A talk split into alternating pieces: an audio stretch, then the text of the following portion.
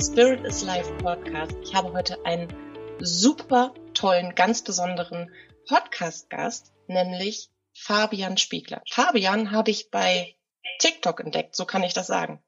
Wir sind irgendwie fast zeitgleich gestartet, oder? Ja, kann sein. Ich habe vor so ungefähr vier Monaten habe ich angefangen. Ja, ich glaube ich im April. Ich glaube, ich ja. habe dich dann, ich habe dich dann gesehen und da hattest du schon einige Videos drin. Also ich, bisschen früher warst du, glaube ich, dran. Die ich dann alle wieder löschen musste, als diese Sache mit der Musik rausgekommen ist. Ach so, oh ja, okay. Fabian macht, bevor er sich gleich selber vorstellt, aber das ist etwas, was mir besonders positiv bei dir aufgefallen ist, weswegen ich dir auch direkt folgen musste. Unglaublich wertvollen Content, auch gerade zum Thema Angst. Das ist auch das Thema, weswegen wir uns beide heute hier zusammengefunden haben. Und damit auch alle anderen wissen, warum ich immer so freundlich nach unten gucke und nicht mehr ins Bild, ich habe eine Menge Fragen an Fabian zusammengeschrieben. Und ich würde gerne mit der ersten starten, nämlich, dass du einfach ein bisschen von dir erzählst, wer du bist, wo du herkommst und ja, wie du so aufgewachsen bist. Also, hallo alle zusammen. Hi Katja, danke, dass du mich auf jeden Fall eingeladen hast zu dem Podcast. Sehr spannend für mich. Der erste Podcast, deshalb auch eine gewisse Nervosität vorhanden. Das hatten wir ja gerade eben schon, ist anstrengend. Ja, haben wir gerade eben schon besprochen. Also, mein Name ist Fabian Spiegler. Ich komme aus Freiburg, also bin auch geboren in Freiburg, aufgewachsen auch in der Nähe von Freiburg. Angefangen mit Holzhausen heißt es und dann sind wir umgezogen nach Zering, das ist auch in der Nähe von Freiburg.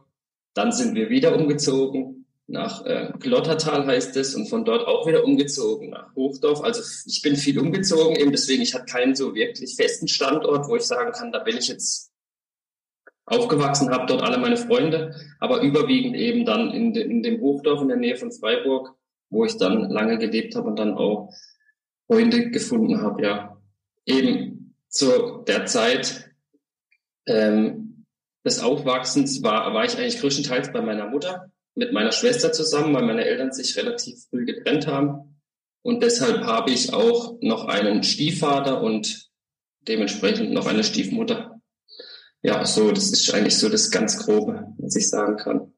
Darf ich eine Zwischenfrage stellen? Ja, immer raus. Mein Interesse halber. Du hast gesagt, so beim letzten Standort hast du dann Freunde gefunden. War das yeah. vorher schwierig durch das ganze Umziehen für dich, da so feste Bindungen auch beizubehalten? Logischerweise, ne? Als Kinder löst sich das dann ja auch schnell wieder. Ja, ja, das war schon so in dem Standort Zering, sage sag ich jetzt mal auch von Freiburg, da war ich dann eben in der Grundschule. Ähm, und da habe ich schon auch Freunde gehabt und gefunden, aber dadurch, dass wir dann halt eben wieder umgezogen sind, habe ich die dann auch mehr oder weniger wieder, wieder als Freunde verloren. Und da habe ich mich schon sehr, sehr wohl gefühlt in der, in der Gegend und wurde dann aber so ein bisschen rausgerissen und dann sind wir eben in ein Dorf gezogen, von der Stadt ins Dorf. Und dort ist es ja immer relativ speziell, da sind die Leute halt ein bisschen anders als in der Stadt. Und da war ich dann auch immer so ein bisschen der, der aus der Stadt und wurde nie so richtig angenommen und habe auch nie wirklich richtig feste Freunde gefunden, mit denen ich mich auch wirklich verbinden konnte und viel Zeit verbringen konnte. Klar hatte ich immer da hier und da Leute, mit denen ich das unternehmen konnte, aber mehr oder weniger habe ich mich eher allein gefühlt in der Zeit. Und das war auch ziemlich, ziemlich prägend. In der Zeit ist eben dann auch das Ganze entstanden mit diesen Ängsten, die mich dann auch mein ganzes Leben eigentlich begleitet haben das war so ein bisschen der Auslöser, würde ich sagen. Ich kriege auch gerade Gänsehaut. Siehst du, ist ein gutes Zeichen dafür. Man könnte schon fast sagen, wenn man, wenn man so einen Buchtitel finden dürfte, bisher, für dein Leben bis jetzt, dann könnte man sagen, vielleicht, wie die Angst mich auf meinen Weg geführt hat, oder? Ja, würde ich so in die Richtung wird's gehen, ja. Weil also wir haben ja, je, jede Emotion hat ja immer alles inne.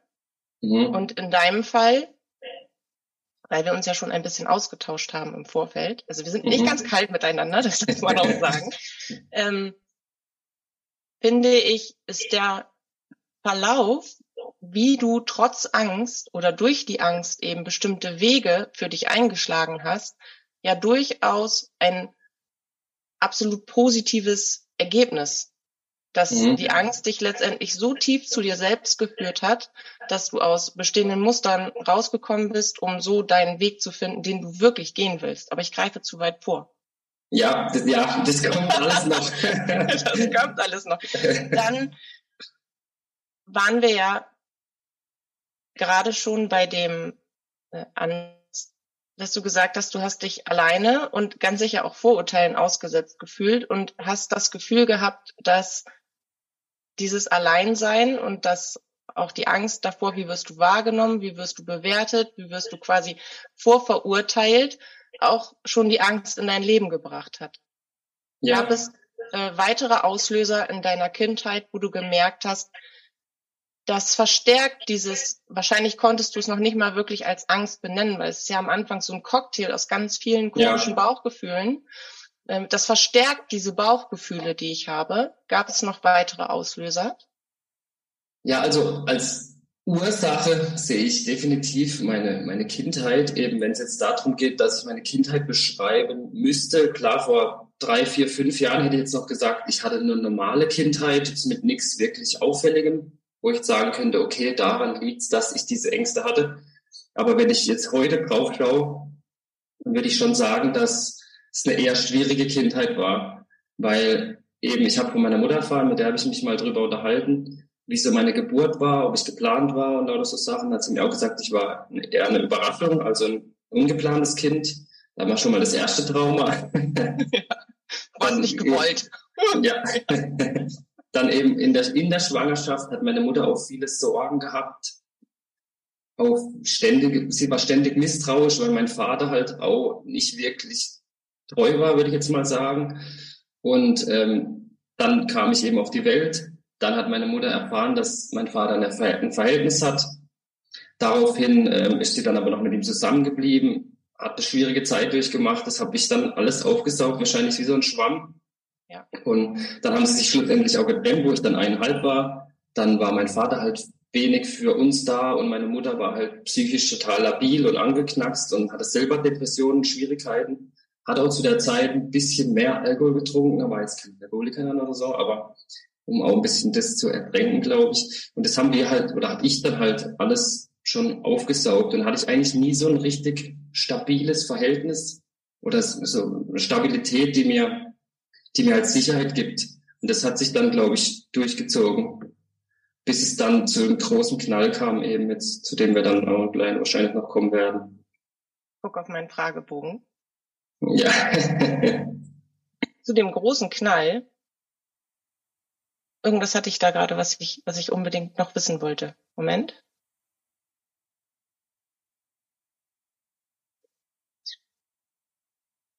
Nee, ist weg. Vielleicht kommt das später nochmal wieder. Aber ich finde, also alle, die dann deine Geschichte hören werden, werden sie genauso spannend finden. Und ich finde halt, was ich alleine total spannend finde, ist, dass du solche Aussagen, dass du sagst, vor fünf Jahren hätte ich meine Kindheit noch als normal beschrieben und heute weiß ich aber, was in Anführungsstrichen schiefgelaufen ist, ohne jemandem die Schuld zu geben oder ohne etwas zu bewerten, was ja dafür zeigt, was die Entwicklung des Selbst mit mit dir macht. Ich habe eine ganz schöne Frage aufgeschrieben, finde ich persönlich. Mhm. und zwar, äh, was ist für dich das Schönste und was war für dich das schlimmste Kindheitserlebnis und wie haben beide Erfahrungen dich geprägt? Also eben zu dem schönsten Kindheitserlebnis ist eine schwierige Frage, weil ich habe mir da auch schon oft Gedanken drüber gemacht, aber ich habe wenig Erinnerungen an meine Kindheit sehr wahrscheinlich halt auch ein Schutzmechanismus von meinem Gehirn. Ähm, deshalb kann ich nicht wirklich pauschal sagen, das ist das schönste Erlebnis, das ich in meiner Kindheit hatte. Wahrscheinlich gab es schon einige schöne Erlebnisse, aber ich kann mich dann nicht wirklich großartig dran erinnern. Was ich weißt auch, du, weißt du, wie nee. du, Entschuldigung, dass ich dich unterbreche, aber weißt du, wie du, ähm, falls es dich für deine persönliche Entwicklung interessiert, kannst du schöne Kindheitserinnerungen, also ich habe auch eine sehr traumatische Kindheit hinter mir, deswegen mhm. weiß ich genau, wovon du sprichst und auch was Ängste angeht. Wir können, wir haben, unser, unser, unser Unterbewusstsein hat alles gedeckelt. Die schlechten als auch die schönen. Also die gesamte mhm. Kindheit ist quasi wie in so eine Truhe gepackt. Mhm. Schöne Erinnerungen kannst du hochholen, indem du dir bewusst machst, was dir heute Sicherheit und Geborgenheit vermittelt und woran du Freude empfindest. Mhm. Oder welch, was für dich auch Genuss oder innere Freiheit bedeutet. Wenn du mhm. da mal so ein bisschen dich zurückerinnerst, so habe ich einige, weil ich dachte immer, also ich für mich dachte immer, wenn man mich gefragt hat, was war richtig schön, dann war da so ein luftleerer Raum. Mhm. Okay, ja, weiß ich nicht. Ich, ich, da waren so Sequenzen konnte mich daran erinnern, wie ich zum Beispiel Bibi und Tina gespielt habe oder dass ich nicht, dass ich es einfach nicht fassen konnte, dass dieser Besen jetzt nicht von alleine losfliegen will, obwohl ich den richtigen Zauberspruch benutze.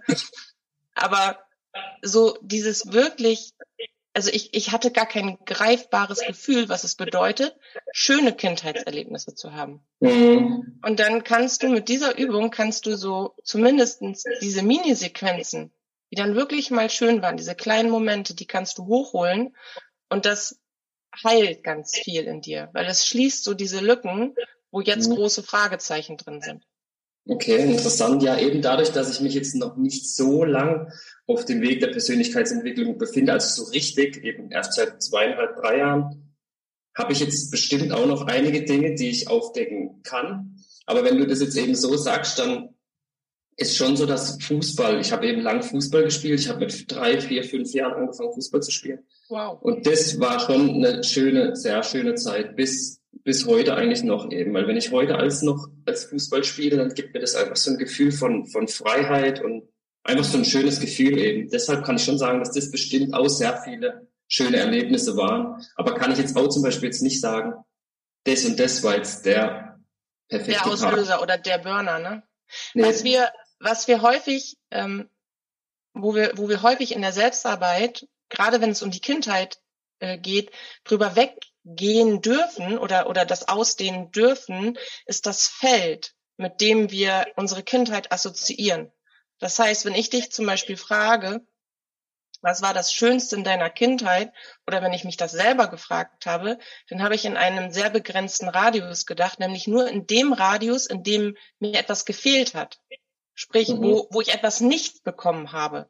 Und in mhm. diesem Radius habe ich gesucht, wo zum Beispiel äh, mal keine Gewalterfahrung waren, sondern wo mal sowas wie Kuscheln waren. Oder mhm. wo ich nicht das Gefühl hatte, ich bin alleine gelassen worden, immer wieder, immer wieder, oder weggesperrt oder was auch immer. Mhm. Ich habe in diesem Kokon habe ich gesucht. Aber wo du sagst, zum Beispiel Fußball, dann kann Kindheit und Familie sehr viel weiter ausgedehnt werden, nämlich auf alle Personen, die wir als Vorbild genommen haben, mhm. wo wir eine positive Bestärkung bekommen haben und wo wir das Gefühl hatten, in einer Gemeinschaft angekommen zu sein. Mhm. Wenn du auf deinem weiteren Weg, logischerweise auch als Coach, immer wieder guckst, dass du die Grenze von, was bedeutet für mich eigentlich Kindheit, also wo ist meine Bubble in meinem mhm. Unterbewusstsein und wie weit kann ich die ausdehnen, dann kommst du auf immer mehr schöne Ergebnisse. Und das mhm. ist wiederum ein total guter Lückenfüller. Mhm. Eben bin ich auch total gespannt, wenn ich da mal noch tiefer eintauchen darf und was da noch so alles so kommt. Bin ich, bin ich gespannt. Aber ich glaube, dass du, du hast ja so eine raketenmäßige Selbstentwicklung hingelegt in zwei Jahren. Mhm. Du hast ja in zwei Jahren das geschafft, was andere in 20 Jahren machen.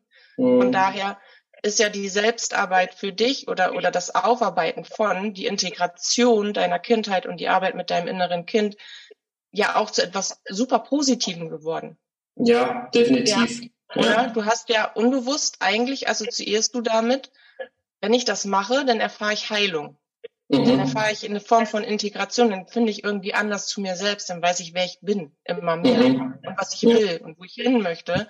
Und ich glaube, je tiefer du da eintauchst, desto mehr wird sich dieses Gefühl verstärken, weil dein mhm. Unterbewusstsein hat das quasi schon als, ah ja, doch, das ist ja das Ergebnis davon, dann wird alles weitere unter diesem positiven Aspekt so hinzugefügt und abgehakt.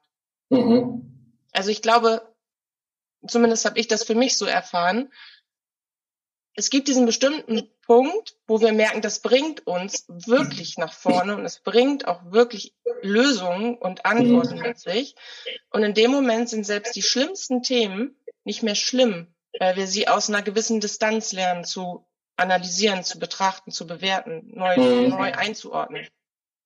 Ja, definitiv. Mit der Zeit kommt es. Ich habe auch lange gebraucht, um überhaupt mal meine Gefühle zulassen zu können und zu akzeptieren und anzunehmen. Ich habe so lange dagegen gekämpft mhm. und habe aber auch schon von, ich habe relativ früh in meiner Persönlichkeitsentwicklung erfahren, um was es denn so geht und dass eben Annahme, Akzeptanz und dieses Fühlen die Heilung bringt eben und dass alles auf den Emotionen basiert. Aber ich habe trotzdem immer wieder mich eher hingesetzt und gesagt, ach, ich fühle jetzt mal diese Gefühle und nehme sie an, aber es war eher so, ich fühle sie jetzt, dass sie weggehen.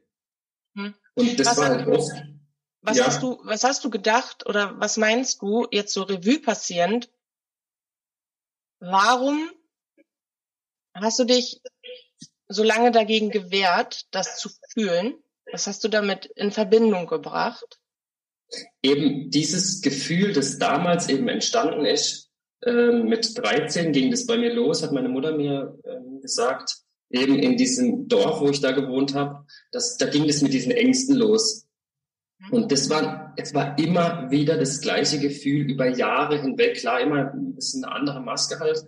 Aber es war immer wieder das gleiche Gefühl, vor dem ich so Angst hatte und das mich abge davon abgehalten hat, so wirklich glücklich zu sein und das Leben zu genießen. Das hat mich wirklich so gebremst in meinem Leben. Und das war echt bis heute immer das wieder das gleiche Gefühl. Und deshalb habe ich, hab ich da so eine Angst davor entwickelt, also so die Angst vor der Angst, mhm. die musste ich erstmal überwinden, dass ich wirklich auch mal meine Gefühle zulassen kann und wirklich auch fühlen kann, um sie heilen zu können. Und das war die erste große Hürde und dafür habe ich echt lange gebraucht, so bestimmt eineinhalb bis, eineinhalb bis zwei Jahre, obwohl ich immer wusste, Annahme heilt. Aber ich habe mich ja. trotzdem unbewusst immer noch dagegen gewehrt. Wenn, glaube, wenn, wenn, die, wenn die Gefühle ja. kamen, war es eher so, oh nein, Hilfe, da sind sie wieder. Und anstatt so, oh cool, da sind sie, jetzt kann ich sie endlich mal fühlen. Ja. ja. Ja, ich glaube, weil wir auch, wenn wir Angst vor der Angst, bin ich, ist ein, das sollte ein eigener Super-Hashtag sein. Ja. Bei jedem im Leben, der mit Angst zu tun hat, weil es uns bewusst macht, dass wir eben wissen, was es bedeutet, wenn das jetzt gleich in Anführungsstrichen passiert, was auch immer, in welchem Bereich auch immer die Angst zu finden ist oder mhm. ähm, ein, eine Panikattacke vielleicht ja auch häufig mit Angst vor der Angst einhergeht. Ja. Das, das, da entwickeln wir, wir das ja und dieses ja, wenn wir, wenn wir die, sorry, dass ich unterbreche, ja, aber nee, wenn bitte. wir die Angst vor der Angst gar nicht hätten, dann gäbe es keine Panikattacken. Ja, Ganz genau. Deswegen ist die, ist, ist die, die Arbeit an Angst und das Auseinandernehmen, was bedeutet Angst eigentlich? Mhm. Weil es gibt Liebe und es gibt Angst. Und Angst ist in so viele unterschiedliche Teilemotionen und, und, und Facettengefühle einzuordnen, dass man wirklich überlegen muss, wenn ich Angst vor der Angst habe, dann ist es unglaublich hilfreich, wenn ich mir und an dem Punkt, wo du jetzt zum Beispiel bist, also wenn ich angefangen habe, die Angst vor der Angst abzubauen, also mich dieser Situation zu stellen, darüber nachzudenken, welche Emotionen kommen denn als erstes? Kommt mhm. zuerst diese Panik, dass ich jetzt mhm. gleich wieder fühlen muss? Was fühle ich danach? Ist das Hilflosigkeit? Ist das ausgeliefert sein? Fühle ich mich unsicher im Sinne von, ich kann nicht weglaufen? Wenn ich mhm. diese Gefühle quasi auf das Kleinste runterbreche, dann kann ich für und, und alles ist ja wie so ein Programm in uns. Das läuft ja immer nach dem gleichen Muster ab. Mhm. Wenn ich dieses Muster identifiziere, dann kann ich mir für jede Phase eine Lösung überlegen, was ich brauchen könnte, um durch diese Phase besser durchzugehen. Mhm. Und schon hast du das, hast du dir, das kostet einen Tag und es ist auch nicht unbedingt angenehm, weil wir mhm. provozieren ja diese Gefühle, um herauszufinden, mhm. okay, was könnte ich jetzt gebrauchen? Vielleicht einen anderen Rahmen, vielleicht einen anderen Raum, vielleicht eine Decke über der Schulter, vielleicht mhm. ein bestimmtes Bild im Kopf oder ein bestimmtes Lied, was mir da durchhilft. Aber hast du das, dann baut sich das wirklich, dann durchbrichst du dieses Muster sofort. Sofort. Es kommt nie wieder auf diese Art und Weise. In dem Moment hast du, was die Angst vor der Angst so diese Eigendynamik, was dieses, was diese Arbeit damit angeht, hast du sofort einen richtigen Gamechanger. Es passiert mhm. nie wieder auf die gleiche Art und Weise. Ja, und genau das, was du da sagst, eben ist auch so, sehe ich so kritisch oder grenzwertig bei der Konfrontationstherapie. Wenn wir uns mit, der, mit den Ängsten sofort konfrontieren, dann sind wir ja. so stark mit unserer Angst vor der Angst beschäftigt, dass wir ja. eben die ursprüngliche Angst gar nicht heilen können. Und deshalb kommen ja. wir da auch nie dran. Und deshalb müssen wir erstmal die Hürde überwinden, wie du es gerade gesagt hast, die Angst vor der Angst kennenlernen und überwinden lernen. Und dann beginnt eigentlich erstmal so der Prozess der Heilung. Total, total, bin ich voll, voll bei dir. Ich finde auch die Konfrontationstherapie schädlich. Ja, auch. ja, oder? Das ist, das ist ein Modell von, ich weiß nicht, Anno Knack. Genauso ja. wie ich es unglaublich schlimm finde in, in äh, psychologischen, therapeutischen Sitzungen, wenn du, äh, wenn du dieses, gerade mit Angstpatienten oder mit, mit Menschen, die mit Angst zu dir kommen, wenn du dieses kleine Zeitfenster hast, du machst nicht Schritt für Schritt die Blase der Angst auf, sondern so, buff, dann, dann hast ja. du 60 Minuten, der nickt immer freundlich und schreibt ja. mit oder sie. Und dann wirst du voll in deinem, weißt du, du hast Schweißflecken bis in die Socken. Mhm. Und die Hände zattern und du hast so ziemlich alle Symptome. Und äh, ja, jetzt ist unsere Zeit um. Ja. Ist das doch. Und was ist Retraumatisierung? Also da ist eigentlich, es hat es nur noch verschlimmert. Hat es nur ja. noch verschlimmert. Ja. Du hast doch aber, ich muss da mal vorgreifen, weil ich finde, dass da sind wir gerade an einem Punkt, wir, wir, wir mischen, wir mischen bunt. Ja, wir mischen zu stark, ja. Nee, nee, ich finde das gut. Lass so, okay, ja, gut, okay, okay. Weil wir ja gerade schon bei Therapeuten, Psychologen und, und Erfahrungswerten und Ansätzen, die wir in unserer Praxis nicht machen würden oder nicht mhm. machen, sind, du hast ja selber auch dann logischerweise an einem bestimmten Punkt nach Hilfe gesucht. Mhm. Das heißt, du hast wahrscheinlich Psychologen aufgesucht oder, oder Therapeuten, äh, Psychotherapeuten mhm. oder wie war da so die Litanei? Und Erfahrungsschiene, die du gemacht hast? Wie war der Weg dahin? Also eben los ging's, wie gesagt, schon mit 13, dass diese Gefühle kamen. dann habe ich meiner Mutter davon berichtet, dass ich eben Gefühle habe, die mich plagen und ich sie aber nicht erklären kann. Und das hat mir in dem Moment so viel Angst gemacht, dass ich sie nicht in Worte fassen kann, diese mhm. Gefühle, dass ich ähm, deshalb aber trotzdem versucht habe, irgendwie zu erklären. Meine Mutter war dann überfordert, ist mit mir dann zu Familienpsychologen zu normalen Psychologen gegangen, die mir aber alle nicht sagen konnten, was die Ursache ist oder wo es herkommen kann. Und das hat mir dann wiederum noch mehr Angst gemacht, weil mir keiner helfen konnte. Mir konnte wirklich keiner helfen. Und das Problem an sich war, es hätte ja theoretisch schon geholfen, wenn meine Mutter gesagt hätte, komm her, mein Schatz, wir gucken mal, was deine Ängste so dir zeigen möchten, dass es ganz normal ist, Angst zu haben. Das hätte mir schon geholfen am Anfang. Dann wäre wahrscheinlich, äh, wäre mir viel Leid erspart geblieben. Aber nee, sie wusste halt nicht, konnte selber mir keine Liebe geben, weil sie selber nicht von ihren Eltern gelernt hat. Und dann sind wir halt von Psychologen zu Psychologen gerannt und keiner konnte mir sagen, was, was wirklich los ist. Dann habe ich irgendwann gesagt, okay, dann ähm, suche ich halt weiter. Habe dann angefangen weiter zu suchen, aber immer wieder weiter verdrängt das Ganze eben diese ganzen Ängste. Und irgendwann bin ich dann zu einem Psychologen gegangen, das war so mit 25, 26, weil ich gesagt habe, okay, ich brauche jetzt unbedingt wieder Hilfe, so kann es nicht weitergehen. Von 13 an bis 25 ja, und keiner konnte dir helfen? Ja, schon. Würde ich schon so sagen. Also von 13 an ging es los mit diesen Gefühlen. Es war immer wieder schwankend. Also es war nicht immer ja die Hochphase. Aber ich war immer bei Ärzten und Psychologen, die mir nicht sagen können, was das Problem war. Und Darf ich dich ich mal fragen dazu, ja. kurz ja. was? Wenn du in den Gesprächen warst, du hast ja nun mehrere Erfahrungen, weil, oh mein Gott, ey, zehn Jahre, das ist ja, das ist ja der Horror. Ja, es war schon nicht einfacher. Wenn, wenn du in den Gesprächen warst, dann hast du ja wahrscheinlich beschrieben, was, was in dir passiert, oder? Das wollten ja. Sie doch wahrscheinlich wissen. Was ja. waren, was waren die, die Standardreaktionen, die du darauf bekommen hast? Kannst du dich daran noch erinnern, was so, was so die schlimmsten Erfahrungen waren, die du beim, beim Psychologen gemacht hast zum Thema Angst? Also eben wirklich also wirklich stark dran erinnern kann ich mich nicht mehr, aber was mir so im Kopf geblieben ist eben, dass die halt, klar, es war immer nur, wir haben immer nur geredet, immer nur geredet, Verhaltenstherapie, das steht ja immer an erster Stelle bei denen und das hat mir dann halt eben in dem Fall geholfen, dass ich einfach mal so ein bisschen erzählen konnte, wie es mir geht und mhm. sie mir dann versucht haben zu erklären, warum das so ist. Das hat mir ein bisschen, bisschen geholfen immer wieder. Aber eben dann teilweise nicht hat mit mir eine Übung gemacht, da musste ich als Storch, also ich musste mir vorstellen, ich bin Storch und soll durch den Raum laufen und so ganz, so ganz komische Übungen, keine Ahnung, was da sein Ansatz war. Dann war ich bei einem, der hat eigentlich mit mir den ganzen Tag nur über mein Leben, also so, was ich so mache und was er macht, dass er einen Flugführerschein macht und fliegen geht und ähm, was so in seinem Leben los ist. Dann haben wir so über den Alltag geredet.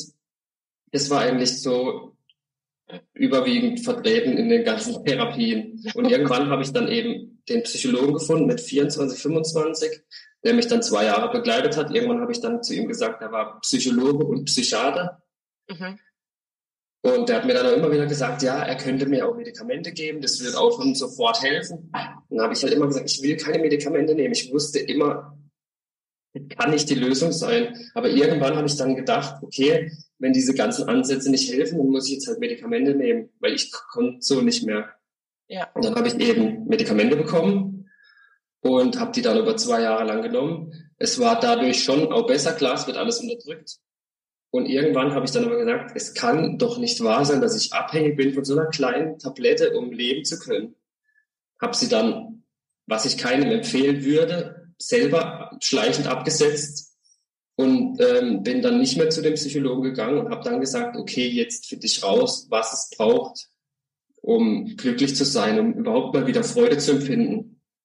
Wenn du sagst, ich finde, das ist total wichtig, weil mir ist das auch logischerweise in meiner Praxis begegnet mir das ganz häufig, dass ähm, Klienten oder Klientinnen bei mir sind, die auf Antidepressiva oder auf einem Beruhigungsmittel, um das mal vielleicht anders zu formulieren oder bekannter zu formulieren, ähm, mhm. äh, einge, eingestuft werden und merken, dass sie sich selbst verlieren, dass, dass die Welt um sie herum ganz taub wird, dass sie, dass sie abgestumpft werden, dass sie mhm. auch teilweise eine Art von Apathie oder, oder Lethargie entwickeln und dass sie sich selbst nicht mehr fühlen können, müde sind, einfach nur noch, ja, so dahin siechen und mhm. dann an diesen Punkt kommen zu sagen, so wie du auch, nee.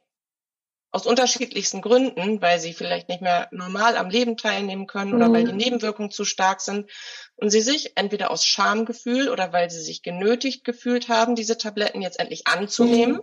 weil man ihnen das vermittelt hat, so bringt ja alles nichts, du musst das jetzt machen. Mhm. Mm, dann auch gerade häufig bei Frauen diese Angst da ist, sich für sich einzusetzen, zu sagen, ich möchte das nicht nehmen, ich merke, das tut mir nicht gut. Also das macht alles irgendwie nur noch beschissen, ne?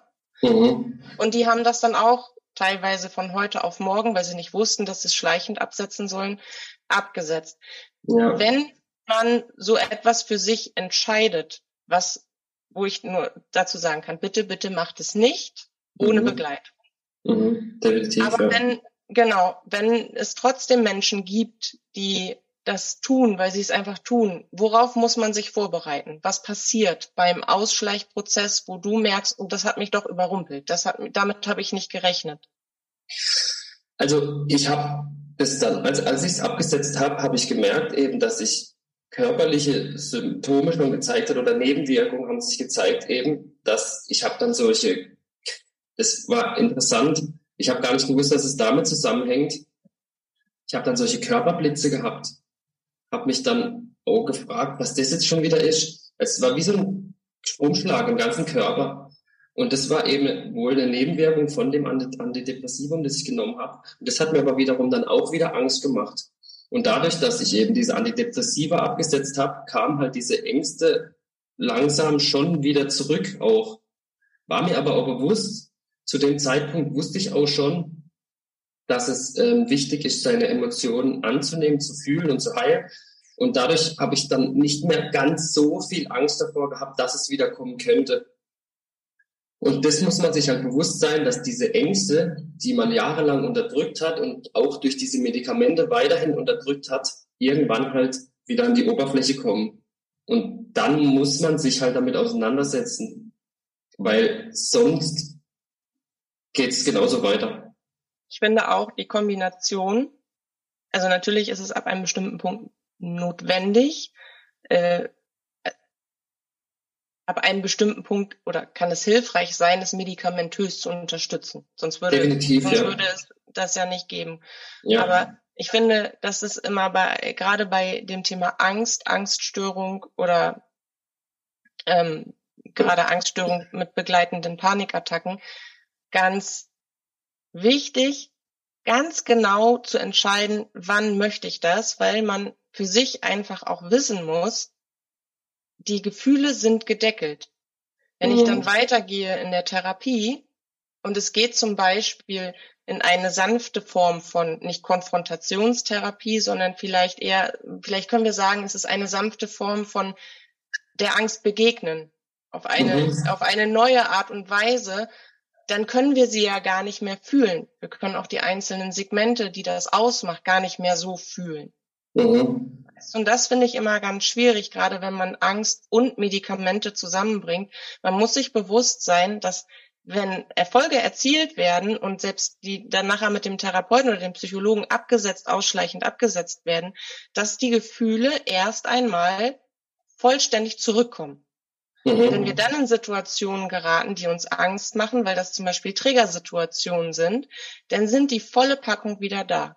Und das Mhm. kann richtig Angst machen. Ja. Also da in dem Moment das Bewusstsein zu haben, okay, wenn ich Medikamente nehme, dann sind all meine inneren Empfindungen in der Lautstärke runtergedreht. Mhm. Und wenn ich die absetze, dann werden alle meine Empfindungen wieder laut gedreht. Mhm. Dass man sich klar macht, okay, das passiert dann und dann, wenn ich das jetzt so und so tue. Ja.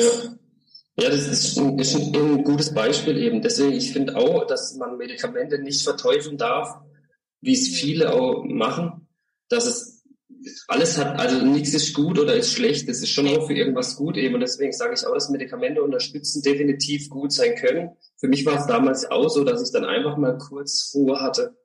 Mhm. Das war echt auch für mich wichtig, auch die Erfahrung zu machen. Aber als ich dann eben die Medikamente wieder abgesetzt hat und die Gefühle lauter wurden, wie du es gesagt hast, dann ist eben auch wichtig, sich nach und nach mit denen zu beschäftigen. Und Absolut. deshalb nie sagen, ich setze jetzt abrupt die Medikamente ab, ich will ohne, ich mache das jetzt sofort, weil es führt meistens dann eben, wie, wir vorhin schon gesagt haben, zu der Retraumatisierung dann.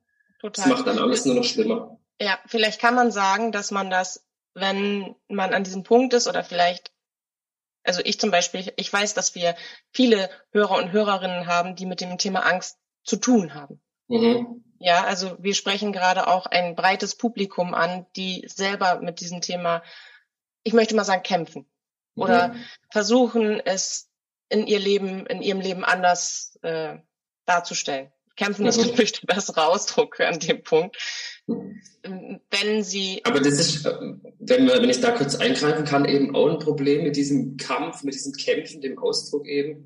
Dazu habe ich auch vor kurzem mal ein Video gemacht, dass viele eben zu Menschen sagen, die sagen, hey, ich leide unter meinen äh, Ängsten, was kann ich tun? Dann sagen die meistens, ja, bleib stark und kämpf weiter, du wirst es schaffen.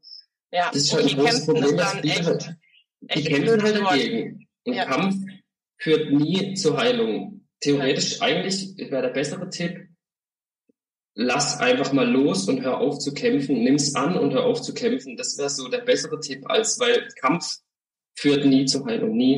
Hm, Nein, bin ich voll und ganz bei dir. Ich glaube, ich habe dieses Wort benutzt, weil sie das so empfinden. Ja, definitiv. Also ich Ja. auch, ich habe auch jahrelang dagegen gekämpft, weil es ja auch wirkt wie ein Feind. Es fühlt sich auch so an. Total, weil ich kriege das in den Coachings immer wieder, wenn wenn ich dann frage, für, mit welchem Thema kommst du? Ja, ich ich kämpfe mit Angstzuständen, ich kämpfe mit Mhm. Panikattacken, ich kämpfe mit. Mhm. Deswegen Mhm. habe ich das gerade so formuliert, weil ja, du hast recht. Wir empfinden das ja als Kampf und je Mhm. mehr, danke auch für den Tipp, vielleicht für ähm, all die Menschen, die uns zuhören, die mit Angst zu tun haben in ihrem Leben, dass sie andere Menschen dafür sensibilisieren, dieses Wort nicht zu benutzen. Ja. Oder die Alternative. Also in Kommunikation kann man ja sehr wohl sagen, wenn du gesagt bekommst, oh, bleib stark, kämpf dagegen an, äh, überwinde das. Mhm. Alleine überwinde. Ja, positiv, ist ja eine positive Oder? Absicht, ist ja auch verständlich. Ja, ist irgendwo. total eine positive ja. Absicht, aber alleine dieses Wort überwinden, da ist bei vielen Leuten dieses Bild von einer Riesenmauer, die gucken da hoch und denken, ja, scheiße. Ja. Ich bin kein Navy SEAL geworden, der aus dem Stand mal eben elf Meter da hochjumpt. Ja, ich habe viel zu kurze Beine, 20 Kilo Übergewicht, wie soll ich denn da jetzt hochkommen? Und das ist, glaube ich, wir müssen der Macht der Worte mehr Gewicht beimessen. Und mhm. ruhig auch uns trauen, als Menschen mit Angst, zu sagen, ich weiß, du meinst das nur lieb und du willst mir jetzt gerade helfen, aber irgendwie triggert mich dieser Ausdruck. Mhm. Irgendwie triggert mich dieses Wort gerade und ich habe das Gefühl, als würde ich wirklich Ninja in einem Ring stehen und müsste mich jetzt gegen 20 unsichtbare Feinde verteidigen, die ich mhm. immer noch mhm. nicht ausgemacht habe vielleicht wäre es schöner, wenn du sagst, du, du wirst, du wirst deine Angst verstehen. Und dann wirst du mhm. sie annehmen können. Und dann wirst du die ja. Gefühle verändern können. Wie auch immer. Dass man da ruhig aufmerksam macht, was einem gut tut, wenn man Menschen hat, die einem dabei begleiten und was einem gar nicht gut tut. Ja, definitiv. Eben allein schon, wenn ich das Wort benutze, ich, ich habe mit meinen Ängsten zu kämpfen, dann sind wir ja schon bei der inneren Einstellung, dass ja. der Kampf schon stattfindet eben. Und bei mir war es auch jahrelang ein Kampf. Ich habe immer wieder gekämpft, bis ich aber irgendwann mal gesagt habe, so, okay, leg mich jetzt am Arsch, dann gebe ich jetzt halt auf. Echt? Und dann, ja, ja und das war eigentlich, Punkt, ja? Das war so der Punkt, wo es dann auch wirklich so in die Richtung ging, okay, ich kann es jetzt langsam annehmen. Mhm. Wo ich wirklich gesagt habe, ich gebe jetzt auf, es hilft alles nichts mehr. Und dann kam nach und nach, kommen jetzt so die Gefühle eben hoch, die ich dann auch annehmen kann. Davor war es immer nur kämpfen. Ja. Darf ich dazu mal, weil das finde ich gerade super spannend. Du hast für dich diesen Entschluss gefasst. Ich gebe jetzt auf. Mit was für Gefühlen und Auswirkungen auf die, auf die Tage darauf oder auf die Wochen darauf ist das bei dir einhergegangen? Also wie hat sich diese Entscheidung erstmal ausgewirkt? Was hast du nicht mehr gemacht? Was hast du gemacht? Und wo hast du gemerkt, oh, jetzt komme ich irgendwie auf andere Wege? Also es war schon so, dass es auch ein bisschen ein erleichterndes Gefühl war, diese, dieses Aufgeben, mhm. weil ich wusste, jetzt muss ich nicht mehr kämpfen. Klar ist dann trotzdem so, dass diese Ängste und diese Probleme, die daraus resultieren, die körperlichen Symptome, die ich dann auch hatte und ähm, auch bekämpft habe, immer noch da waren. Aber ich habe dann halt einfach gesagt, okay, dann nehme ich jetzt einfach alles an und so, wie es mir halt auch jetzt erklärt wurde. Und dann habe ich angefangen, weich zu werden und diese Sachen einfach da zu lassen. Und dann sind die Dinge auch nach und nach nicht mehr so stark oder sind immer mehr Abwicklungen und die körperlichen Symptome auch zurückgegangen bis weggegangen sozusagen. Ja. Also eigentlich hast du gesagt, ich höre auf zu kämpfen und ich gebe nach. Ja, also ich mehr oder weniger, ich höre jetzt auf zu kämpfen und davor wegzulaufen. Mhm. Kampf oder Flucht halt. Ja, das ja, wegzulassen eher mich drauf zuzubewegen und zu schauen, was, was ist, was ist das genau oder was, wie fühlt sich das an? Hast du toll gesagt gerade. Ich finde auch, das dürfte man jetzt gerade in diesem Podcast ganz dick unterstreichen. Deswegen wiederhole ich das nochmal, sich drauf zuzubewegen. Also quasi eine Gegenrichtung anzustreben. Mhm. Nicht in einem mit Boxhandschuhe an, und ja. so Polizeiausrüstung mit Schutzschild. Schutzschild so. Ja, genau. So, ich guck jetzt mal, was da guck kommt. Jetzt mal, was da kommt. Sondern sich wirklich darauf zuzubewegen in, in einem Vertrauen sich selbst gegenüber, dass man das schafft. Mhm. Und dass man, und da warst du ja auch schon im Thema Selbstarbeit und Selbstentwicklung auch schon ein bisschen weiter, dass man dieses Bewusstsein hat, dass all das, was man denkt, was einen erwartet, ein verzerrtes Bild ist von dem, was einem erwartet. Mhm. Weißt du, wie ich das meine? Habe ich ja, das ausgedrückt, ich, ja. so dass man das verstehen kann? Ja, also ich verstehe es, ja. Gut, weil ich neige manchmal dazu, Dinge. um durch die Blume, um die, um die Blume herum. Wie nee, das, man, man kann es ja auch so, so erklären. Das ist so, es ist ja so eine, hat mein Lehrer relativ gut beschrieben. Er nennt so ja. die Büchse der Pandora. Mhm. Der sagt, wir, wir haben so eine kleine Kiste in uns, wo alles abgespeichert, wo alles drin hängt, an unseren. Ängsten, an unserer Trauer, Wut, Schuld, Scham, ja. was auch immer, alles. Und dass wir die halt langsam aufmachen müssen, langsam gucken können, was ist da so drin und dann nach und nach alles so ein bisschen rauslassen und nicht hingehen und die Kiste aufreißen, alles kommt raus. Das wird eh nicht gut gehen. Und deshalb nach und nach schauen, was so in der, in der Kiste drin ist und ganz am Ende, wenn du diese Kiste entleert hast, dann findest du sehr wahrscheinlich ein Bild von dir selbst als kleines Kind. Mhm. Schönes Bild. Schön, schöne fand, Beschreibung. Ja, und das fand ich immer sehr hilfreich, weil eben die Büchse der Pandora, wir haben so Angst davor und halten eigentlich die ganze Zeit die, die Hand da drauf und verdrängen es und laufen davor weg, anstatt wir echt mal hingehen und die langsam öffnen und schauen, was da so, so drin, sich drin befindet. Ich glaube, super Beispiel, Büchse der Pandora oder Kiste der Angst oder was auch immer, Kiste des Dunklen in uns, Darth Vader wenn was was auch, glaube ich, eine eine tiefe Befürchtung ist von Menschen, die Sorge haben, sich mit ihren Traumata, mit belastenden Kindheitserfahrungen oder grundsätzlich mit Emotionen zu beschäftigen, wo sie nicht wissen, wo die ihren Ursprung haben, sondern die plötzlich durch einen Auslöser X ins Leben getreten sind, so wie ja. bei dir die Angst, dass wenn ich jetzt anfange oder weil ich glaube, ganz häufig haben diese Menschen eine Ahnung, wo es herkommt, Mhm. Und trauen sich nicht, die Büchse der Pandora aufzumachen, weil sie Angst haben, dass der Deckel aufspringt und die mhm. Dinge unkontrolliert hervorsprudeln.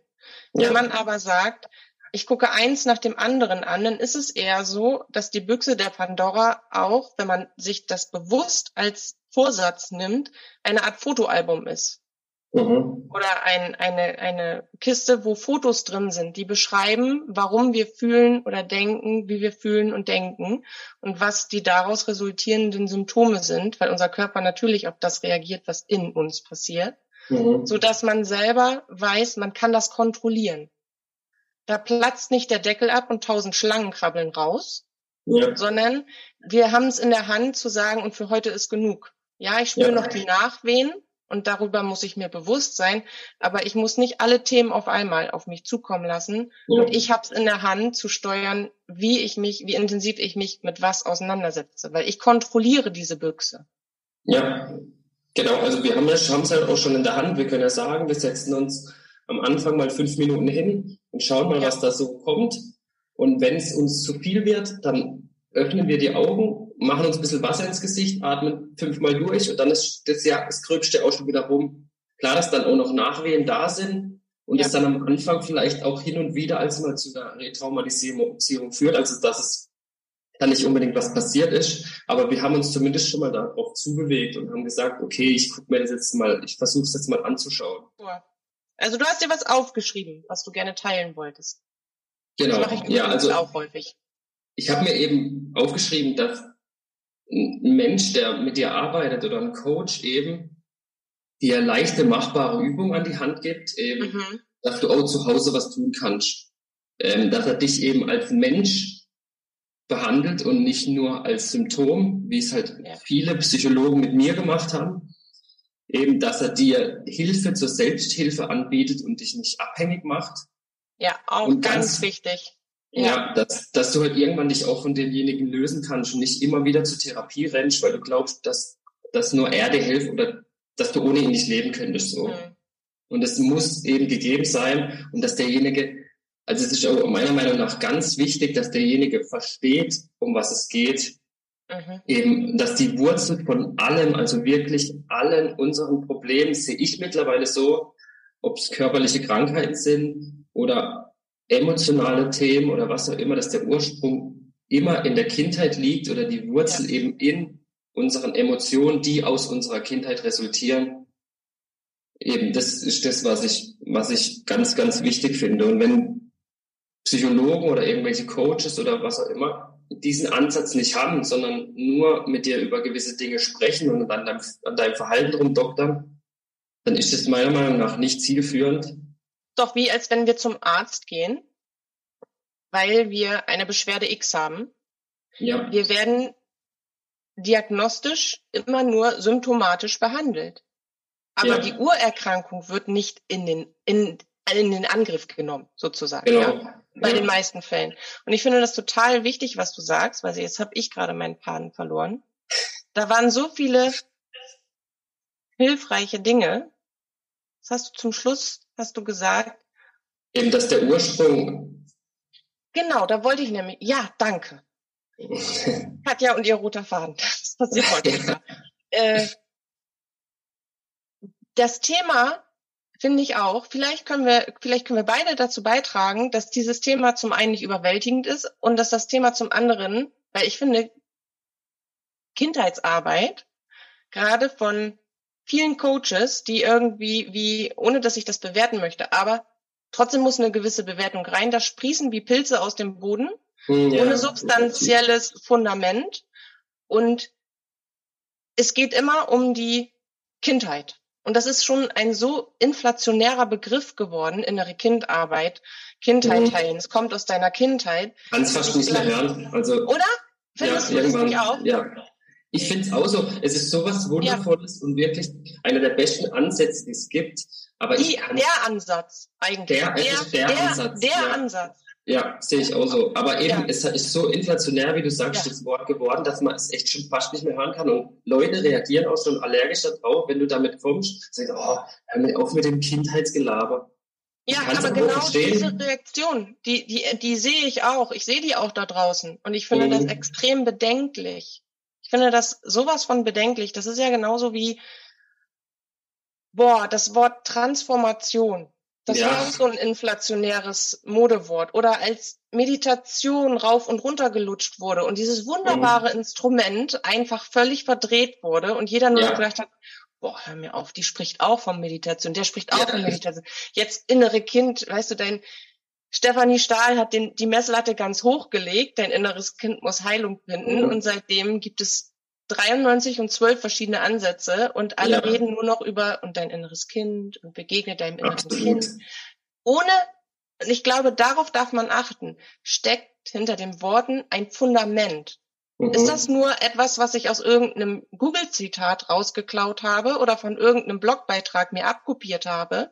Mhm. Oder habe ich, weil wir sind alle energetische Wesen, mhm. das Gefühl, die Worte sind richtig, aber was dahinter steckt, da stimmt irgendwas nicht. Ja.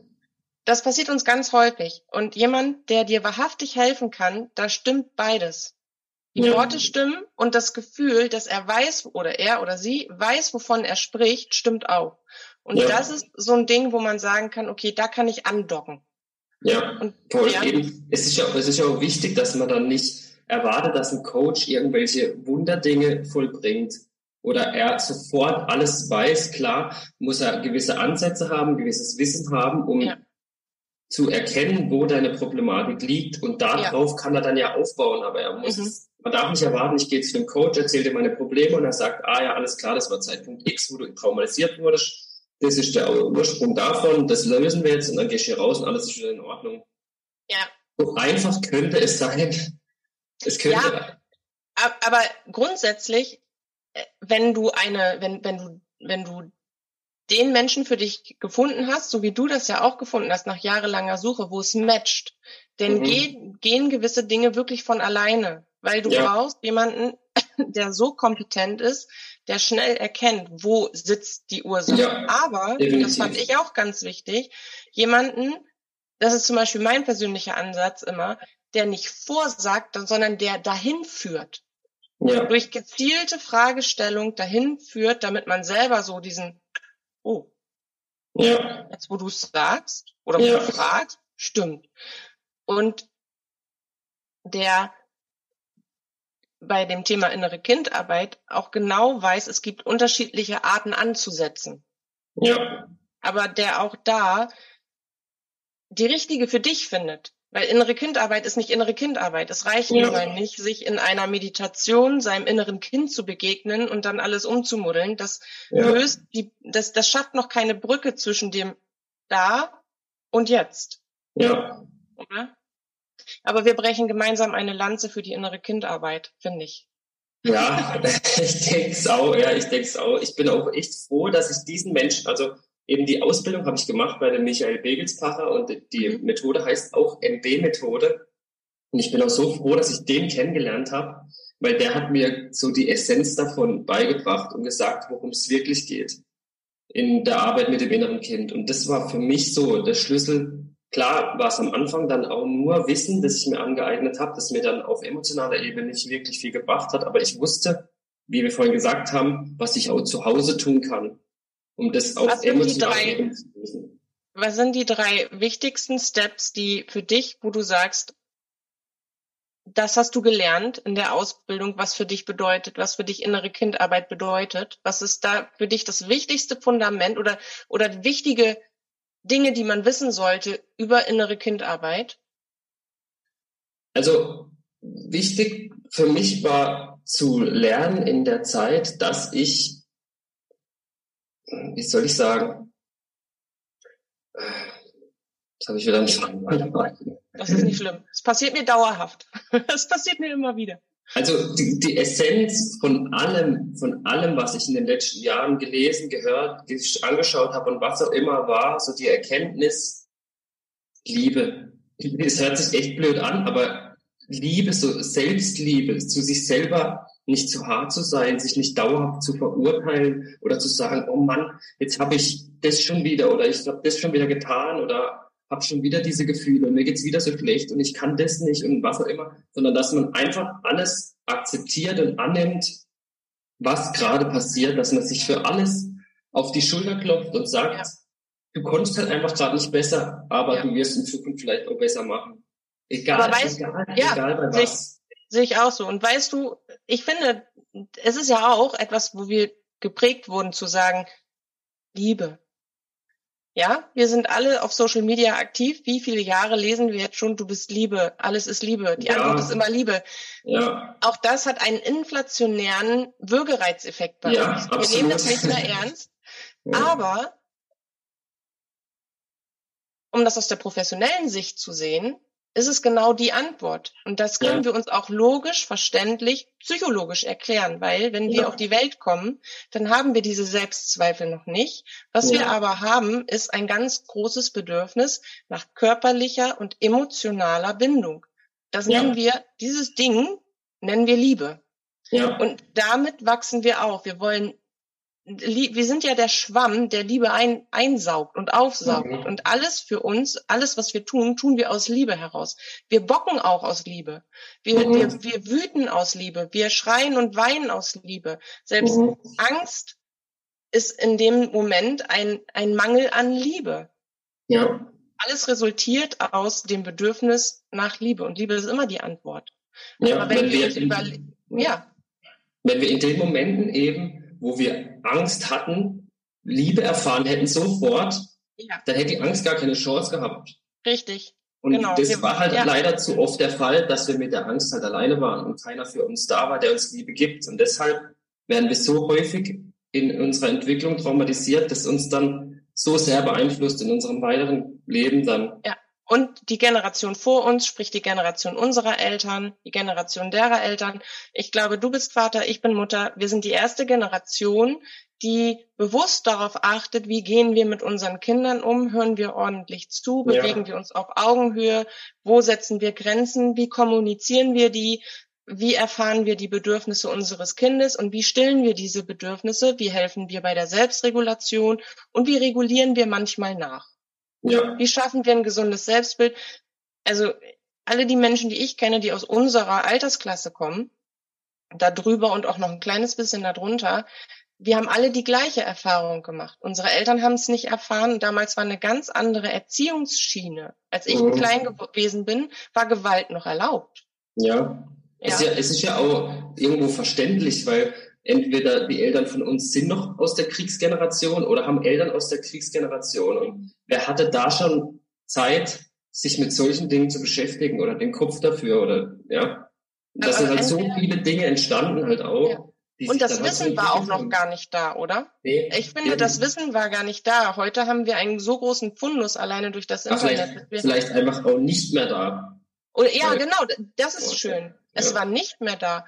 Weil ja. vieles können wir intuitiv, wir sind ja alle so, wir, wir, wir lieben ja intuitiv. Mhm. Als Eltern werden wir, haben wir dieses intuitive Bedürfnis plötzlich, dieses kleine Wesen zu beschützen und mhm. fühlen eine Form der Liebe, die wir nie vorher, die du auch nicht in Worte fassen kannst. Wenn wir es vorher nicht schon verlernt haben. Ja, ja. genau. Da, ja, das muss man ganz wichtigerweise dazu sagen. Aber etwas finde ich persönlich äh, klingelt intrinsisch in einem an. Dass man, ja, dass man die Züge davon, davon leben kann. Aber ja. deswegen ist es ganz wichtig zu verstehen, dass wir anfangen, du und ich und alle Menschen aus unserer Generation, es besser zu machen, weil wir mehr Zugang zu Informationen haben und zu Hilfsmitteln, die uns diese, dieses Wissen, diese Weisheit, die eigentlich in uns verankert ist, die uns das wieder zurückbringt. Mhm. Definitiv, ja. Eben wenn, sag ich mal, Eltern mit ihrem unbewussten Verhalten ihre Kinder so verstören, dass die im gehobenen Alter irgendwelche psychischen Störungen haben oder emotionalen Störungen, dann ist es vielleicht schon dadurch zu erklären, dass die Eltern selber nie gute Vorbilder hatten oder selber nie gelernt haben. Aber es ist meiner Meinung nach keine Entschuldigung, ist jetzt auch wieder das falsche Wort, weil Schuld ist immer so eine Sache. Mhm. Aber sie haben trotzdem die Verantwortung, sich so weiterzubilden, dass sie nicht das an ihre Kinder weitergeben. Und das finde ich halt, sollten die Eltern berücksichtigen. Ja, das finde ich. Heute, wichtig. ich finde jetzt gerade auf jeden Fall in der heutigen Zeit. Und ich glaube, dass all unsere Eltern ähnliche Herausforderungen haben, wie wir sie haben, Schrägstrich hatten. Ja. Und dass die erste Generation, die sich im Bewusstsein und im Leben und Annehmen damit äh, verändert, die Generation unserer Kinder ist. Und ja. die wiederum, wenn du irgendwann Opa bist und am besten in deinem Schaukelstuhl sitzt, weiß und zerknittert ja. und deine Enkel, Schrägstrich Urenkel beobachtest, ich glaube, dass wir, wenn wir weitermachen, wie wir, äh, wie wir es tun und wirklich dafür losgehen, eine große Chance haben, dieses Generationsmodell, diesen Generationsvertrag äh, da zu durchbrechen und einfach eine ganz andere Bewegung zu sehen im Bewusstsein. Ja, sehe ich auch so. Es, wenn, wenn, wenn die Menschen bewusster werden, was sie tun und was sie an, mit ihrem Tun äh, bewirken, dann wird sich viel verändern. Wie du sagst, eben dann halt über Generationen. Es dauert dann schon auch seine Zeit. Aber wir können heute damit anfangen und wir ja. können uns auch heute schon so schnell entwickeln, dass es noch richtig schön werden kann. Ja, fürs eigene Leben. Und fürs immer Leben, alles, was wir, was wir vorleben. Und ich glaube, das ist auch so ein Schlüssel, weswegen wir auch häufig weglaufen vor dieser Selbstentwicklung, weil wir denken, oh Gott, das ist so schwer und das tut so weh. Ja. Warum sollte ich das überhaupt tun? Und dann finden wir Ausflüchte, was ja eigentlich doch irgendwie ganz okay ist im Leben. Und bisher habe ich es ja auch geschafft. Ja. Ich bin ja damit klargekommen. Aber es ist ein bisschen so wie jemand, der, also Selbstentwicklung empfinde ich immer so, dass du den, man, dass man den, den stümperhaften Vergleich anstellen könnte, jemanden, der nicht Farben sehen kann, eine Brille zu geben, die es ermöglicht, Farben zu sehen. Oder mhm. jemand, der taub ist, es ermöglicht, zu hören. Mhm. Also das Bewusstsein geht ja wirklich so weit auf, dass wir die Welt auf eine ganz andere Art und Weise wahrnehmen. Mhm. Ja, und dass es dadurch so viel schöner wird und dass wir in der Lage sind, uns selbst zu helfen wir sind nicht in dieser Abhängigkeitsspirale. Ja. Weil das, was du vorhin beschrieben hast, wenn du, wenn du diese Abhängigkeitsform schaffst, dann stellt sich ja, bildet sich, und ich finde, das ist das Schlimmste, was passieren kann, gerade in der äh, Therapie, das Hierarchieverhalten wird verändert. Es bildet sich eine Eltern-Kind-Dynamik. Mhm. Wobei der Therapeut oder die Therapeutin den Elternteil darstellt und ja, ja, dann der Patient oder die Patientin zum Kind wird. Ja. Das ist eher toxisch als auch ja. übrigens ein krasses Modewort, oder? Ja, schon. Toxisch. toxisch. So wichtig in unserem Berufsfeld, ja. um bestimmte Dinge zu beschreiben. Und mittlerweile ist alles toxisch. Toxische ja. Dynamik, toxisch, toxische Meditationssitz, toxisch, alles ja. ist toxisch. Das ist halt der Nachteil dadurch, dass es jetzt aus einem kleinen Boom erlebt, das Ganze ist ja auch schön. Aber dadurch werden halt diese Begriffe, wie du es auch vorhin schon gesagt hast, so inflationär. Irgendwann kann man es nicht mehr hören. Oder kann ich es ja. dann auch nicht mehr hören und denke mir, ach, ja. aber. Also ich mache das zum Beispiel so, ich, ich google schon nach Synonym, wenn ja. mir gerade keins einfällt, weil ich denke, nee. Du, du, das ist ja die automatische Reaktion. Und wenn ich bei mir selber bemerke, dass ich so reagiere, obwohl ich einen echt langen Geduldsfaden habe, was das mhm. angeht, wie reagieren denn andere Menschen? Wenn ich jetzt, wenn ich eigentlich etwas total Wichtiges erklären will, aber ich benutze dieses Buzzerwort, ja. dann, dann kann ich das nicht. Dann brauche ich das Video gar nicht erst aufnehmen. ja, eben, das ist ja auch wieder das. Dann erreichst du ja nicht auch die Leute, die du erreichen willst, wenn du ein Synonym benutzt. Die Leute kennen ja. halt jetzt dann toxische Beziehungen. Ja, wenn sie ganz dann genau. Synonym haben wie dysfunktionale Ja, das genau, dysfunktional. Das schlagen Sie erstmal nach. Okay, genau. da funktioniert was nicht, soll das, glaube ich, heißen. wenn, du, wenn du Hashtag Dysfunktion benutzt, da, da hast du einen Aufruf. Deshalb ist ja schon auch wichtig, die Worte zu benutzen, um die Leute zu erreichen. Ja, und auf der anderen Seite hast du dann halt so diese Abneigung. Aber deswegen sind solche ja. Podcasts ganz wichtig, um die Leute ja. darauf aufmerksam zu machen. Vielleicht, da sind wir wieder bei dem Match. Ist das Wort, sind die Worte, die diese Person benutzt, richtig und fühlt sich das vom Gefühl her an, als würde er oder sie wissen, wovon sie spricht? Holt mich das ab? Ja. Dann kann man sämtliche inflationären Begrifflichkeiten, Bassworte ertragen lernen und ja. wieder gewahr machen, dass es nicht ohne Grund diese Beschreibung für, für diesen inneren Vorgang gibt. Ja, ja. Soll ich mal gucken, ob ich noch eine Frage habe? Ja, ja. Hast du, ah ja genau, das, das wollte ich dich noch fragen. Jetzt haben wir, ähm, du hast wichtige Dinge rausge, äh, rausgehauen, was, woran man eine, eine gute Zusammenarbeit mit einem Coach oder mit einem Therapeuten erkennt. Hast du noch die ein oder andere Übung, die dir zu Hause hilft, wenn du Angst vor der Angst oder wenn du grundsätzlich von, wenn du deiner Angst begegnest? Mhm. Sind das Atemtechniken oder, oder etwas, also, also wo du sagst, das kann man super zu Hause machen? Wenn ich ja, merke, also Angst hab, kommt zurück? Ja, also ich habe eben schon viel ausprobiert, eben auch Atemtechniken und progressive Muskelentspannung und was auch es noch so alles für Zeug gibt. Aber grundsätzlich einfach gesagt, und das hat eben auch dieser Michael Degensbacher so auf den Punkt gebracht, ist hinsetzen, Augen schließen, bewusst Scheiße fühlen. Mhm. Das ist so, so der Schlüssel, aber wirklich bewusst einfach fühlen, was da ist. Auch wenn es gerade, wenn ich gerade Schmerzen habe oder wenn ich einen Druck in der Brust habe oder Ängste, Unruhe, was ich auch immer, was auch immer sich so alles zeigen kann, einfach hinsetzen, Augen schließen, fühlen. Mhm. Das ist das, was ich mittlerweile mache. Ich mache nichts anderes mehr. Klar, unterstützend hilft schon auch, alles andere hilft auch unterstützend. Ob es Atemtechniken sind, da gibt es echt richtig tolle Sachen. Die man unterstützend und zusätzlich machen kann. Nur wichtig ist, nichts dazu zu benutzen, um seine Ängste wegzumachen, sondern es dazu zu benutzen, sie zu fühlen und kennenzulernen.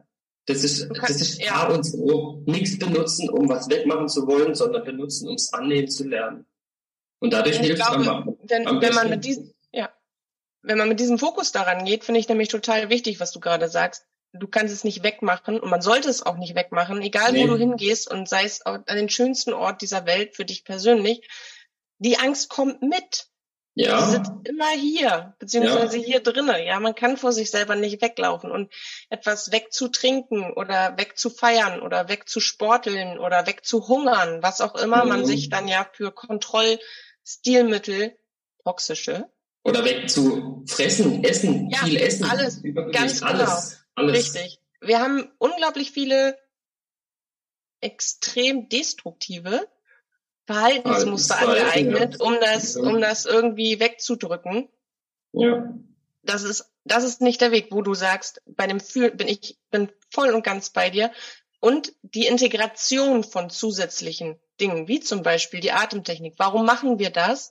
Natürlich zur Selbstregulation. Aber wenn mhm. du Atemtechnik zusammen verbindest, zum Beispiel mit äh, bewusster Körperdruck, mhm. Sensorik in dem, in dem Moment, dann hältst du das Bewusstsein da, wo es hingehört, nämlich mhm. in dem mhm. Moment bei dir. Weil ich weiß nicht, ob dir das so aufgefallen ist, wenn wir in dieses Fühlen kommen, und du bist noch nicht geübt darin, dann versucht unser Verdrängungsmechanismus, uns überall hinzuziehen. Wir sind oh, ja. überall mit den Gedanken und wir kriegen ja. dieses, diese Stressdynamik und dann fangen wir an, doch dem Verhaltensmuster nachzugehen. Oh, ich, ich gehe doch lieber eine Stunde, ich gehe eine Runde joggen. Ja. Oder was auch immer. Oder ich, ich ja. schenke mir ein Glas Wein ein, dann wird's gleich Aber besser. Ich muss noch die Spülmaschine ausräumen, das mache ich dann nicht ja. so schnell. ja, genau. Das wäre so ein Ding von mir. ja, das ist schon so eben. Es ist nicht, es ist so einfach gesagt, hinsetzen, Augen schließen und sch schlecht fühlen, bewusst schlecht fühlen. Es kommen eben so viele Sachen dazu, eben da kommt dann der Verstand und sagt eben, hey, ich muss die Spülmaschine noch ausräumen oder hey, was habe ich heute Morgen gegessen oder was auch immer, da kommt ja alles, da kommt ja echt alles. Und das dann halt auch einfach mitbeobachten, vorbeiziehen lassen und sich auf die Gefühle zu konzentrieren, das ist so das A und O. Was ich immer gerne rate ist, weil bei Angststörungen haben wir ja, wenn wir anfangen mit Angststörungen zu arbeiten, haben wir die Trigger ja noch nicht raus. Mhm. Was in uns veranlasst, aber in der Regel ist es ja ein äußerer Impuls, ein äußeres Reizbild, ein, ein, eine, eine Sache, ein Ding, ein Wort, ein Eindruck, mhm. der auf uns von außen nach innen wirkt. Wenn Und irgendwann sind es halt ganz viele, dass man die dann einfach ja. nicht mehr auseinanderhalten kann. Das, das Aber angenommen, du bist in deinem beruflichen Alltag unterwegs und du hast mit Menschen zu tun, du hast, wir, mittlerweile haben, haben wir alle Stress im Job. Mhm. Also die, die in einem normalen Berufsbild nach sich gehen, wo sie angestellt sind, meinetwegen in der Schule. Mhm. Da arbeite ich mit Kindern. Das heißt, ich habe auch ein gewisses Maß Verantwortung oder im Kindergarten oder in der Arztpraxis. Ist ja auch völlig wurscht, aber ich, ich habe halt ein, ein bestimmtes Maß an. Ich habe Kollegen, die mich beobachten. Mhm. Ich habe Kinder, die auf mich mhm. reflektieren. Ich kann mich jetzt nicht hinsetzen und für mich negativ empfundene oder belastende Gefühle, Gefühlssituationen fühlen. Ja. Was ich dann immer ähm, rate ist, dieses Zeitfenster des Fühlens logischerweise auf einen Moment zu bringen, wo ich den Raum und die Zeit habe. Was aber mhm. gut funktioniert ist, in dem Moment trotzdem in diese Selbstarbeit zu gehen, indem ich, ich habe immer so ein kleines Hausaufgabenheft, bei mir hat eigentlich jeder ein kleines Hausaufgabenheft, mhm. um die Trigger herauszufinden. In kurzen mhm. Stichpunkten aufzuschreiben, was hat mich gerade belastet, wie war die Situation, welche Symbole aus dieser Situation empfinde ich als bedrohlich oder angstauslösend. Mhm. Wie habe ich darauf reagiert? Das heißt wieder, welches Muster ist losgegangen? Mhm. Und was tut mir jetzt gerade gut? Und dann sind mhm. es so Kleinigkeiten, die einen erstmal in der Selbstregulation stabilisieren, wie Atemtechniken oder äh, eine, eine direkte Unterbrechung und hinwenden zu etwas anderem, damit man mhm. den Alltag gelöst bekommt. Ja, und dann ja. im Nachgang, weil trotzdem arbeitet es ja, du lernst dich besser zu verstehen. Auf der anderen Seite fingst du kein Worst-Case-Szenario im Kopf an, also deine Gedankenschleife unterbrichst du durch direktes Aufschreiben. Und mhm. du kannst am Abend oder am Nachmittag oder wenn du eine Stunde Mittagspause hast und willst es da rein integrieren, aktiv damit arbeiten, indem du dich vielleicht auch erstmal am Anfang dieser Situation jetzt zuwendest und auch guckst, wie oft wiederholt sich diese Situation denn? Mhm. Wo kommt mhm. mir das noch bekannt vor? Und so mhm. kannst du einzelne Bausteine einer Angststörung identifizieren lernen und dann enthemmst du, entmachtest du auch diese Bedrohlichkeit. Mhm. Du weißt ja häufig gar nicht, wo es herkommt. Scheiße. Ja, Wo, was, was ist jetzt hier los? Ja. Genau. Und ich finde, als zusätzlichen Tipp kann man das mitnehmen, wenn man jetzt überlegt oder wenn wir jetzt jemanden haben, der zuhört, der sagt, ja, aber ich bin jetzt von morgens um neun bis abends um 18 Uhr in der Arztpraxis. Wie soll ich das denn machen? Mhm. Ja, eben, da, da gibt es ja. dann auch sozusagen die Möglichkeiten, wie du jetzt es gerade eben gesagt hast, was dann auch wieder den Aspekt hat, dass ich dann nachher auf Papier habe, was mich alles triggert und das hilft mir dann nachher auch wieder nicht mehr da reinzurutschen. Ja, genau. Deswegen, dass, dass ich dann Aber, weiß, okay, wenn ich ja. das bewältige oder vermeide oder was auch immer, dann ähm, rutsche ich da nicht mehr rein und dann brauche ich mir auch keine Angst, brauche ich auch keine Angst mehr haben, dass ich irgendwann wieder an meinen Ängsten leide. Richtig. Oder du hast halt die Möglichkeit, weil du gehst ja in die Distanz. Erstmal sind es Mini-Steps. Ich finde ganz wichtig, die Arbeit mit der Angst darf immer in so Mini-Mäuseschritten ja, stattfinden. Definitiv, ja. Und wenn du anfängst, Co-Situationen, die sich gegenseitig bedingen oder die voneinander abhängen, zu identifizieren, dann nimmst du dir selber, hast du ja einen viel größeren Fokus, okay, alles klar, das ist so ein Ding, da passiert das und hier ist mir das jetzt schon sechsmal passiert, warum ist mir das vorher nicht aufgefallen? Mhm. Dann gehst du in die Distanz, weil du in die Beobachtung gehst. Dem, ja. In dem Moment, wo du in die Beobachtung gehst, gehst du auch emotional in die Distanz, weil du das Gefühl hast, wenn ich das jetzt analysieren soll, dann betrifft es mich gerade aktiv nicht mehr. Mhm. Dein Gehirn ist mit etwas anderem beschäftigt, nämlich der Analyse. Ja. Und so baust du dir Schritt für Schritt diese Erkenntnissituation auf und kannst natürlich auch überlegen, was brauche ich, um das nächste Mal nicht da mich von einfangen zu lassen? Was könnte mir helfen, um, um diesen Moment standzuhalten? Nämlich, und dann kommen wir zu deiner Lösung, die Gefühle zu fühlen. Mhm. Schaffen, in dieser Situation quasi an Bord zu bleiben? Nicht zu flüchten auf die Toilette, sondern, ne? Ja, da habe ich jetzt zum Beispiel eben den Ansatz, dass ich dann den Leuten rate eben oder den Klienten rate, dass sie in diesen Situationen, wo sie sich da befinden und sich getriggert fühlen, sich das merken, wie du sagst, auch aufschreiben und mit dem dann zu Hause hingehen und sich hinsetzen, sich das nochmal vorstellen, nochmal ins, ins Bewusstsein rufen und dann kann unser Gehirn, ja, um das jetzt nochmal kurz zu beschreiben, ja nicht zwischen Realität und Fiktion unterscheiden. Und dann genau. kommen ja diese Gefühle zwar wahrscheinlich nicht so extrem wie in der Situation selbst, aber sie kommen auf jeden Fall wieder in einer gewissen Form hoch und dann bewusst, bejahend fühlen, da sein lassen ja. und das immer und immer wieder machen, je nach Situation. Ja. Und dann wird sich nach und nach diese Situation wird dich dann nicht mehr so beeinflussen und so triggern. Genau. Das ist ja auch wie beim, egal mit was. Es ist im, im Endeffekt ist scheißegal mit was ob jetzt einer dir sagt, du stehst hier auf dem falschen Parkplatz oder du nervös bist beim Sport, ja. setz dich zu Hause hin, schließ deine Augen, stell dir vor, wie du jetzt zum Beispiel ein Tennismatch hast und nervös auf den Platz laufst. Dann ja. kommt diese Nervosität hoch, fühl sie bewusst und du wirst merken, so umso mehr du das machst, desto weniger nervös bist du nachher in diesem Tennismatch oder mach den Typ dumm an, der dir sagt, dass du da nicht parken darfst.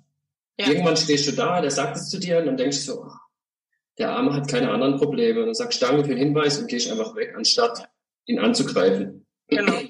Was ich total wichtig finde, zwei super gute, reale plastische Beispiele, die du gerade gebracht hast.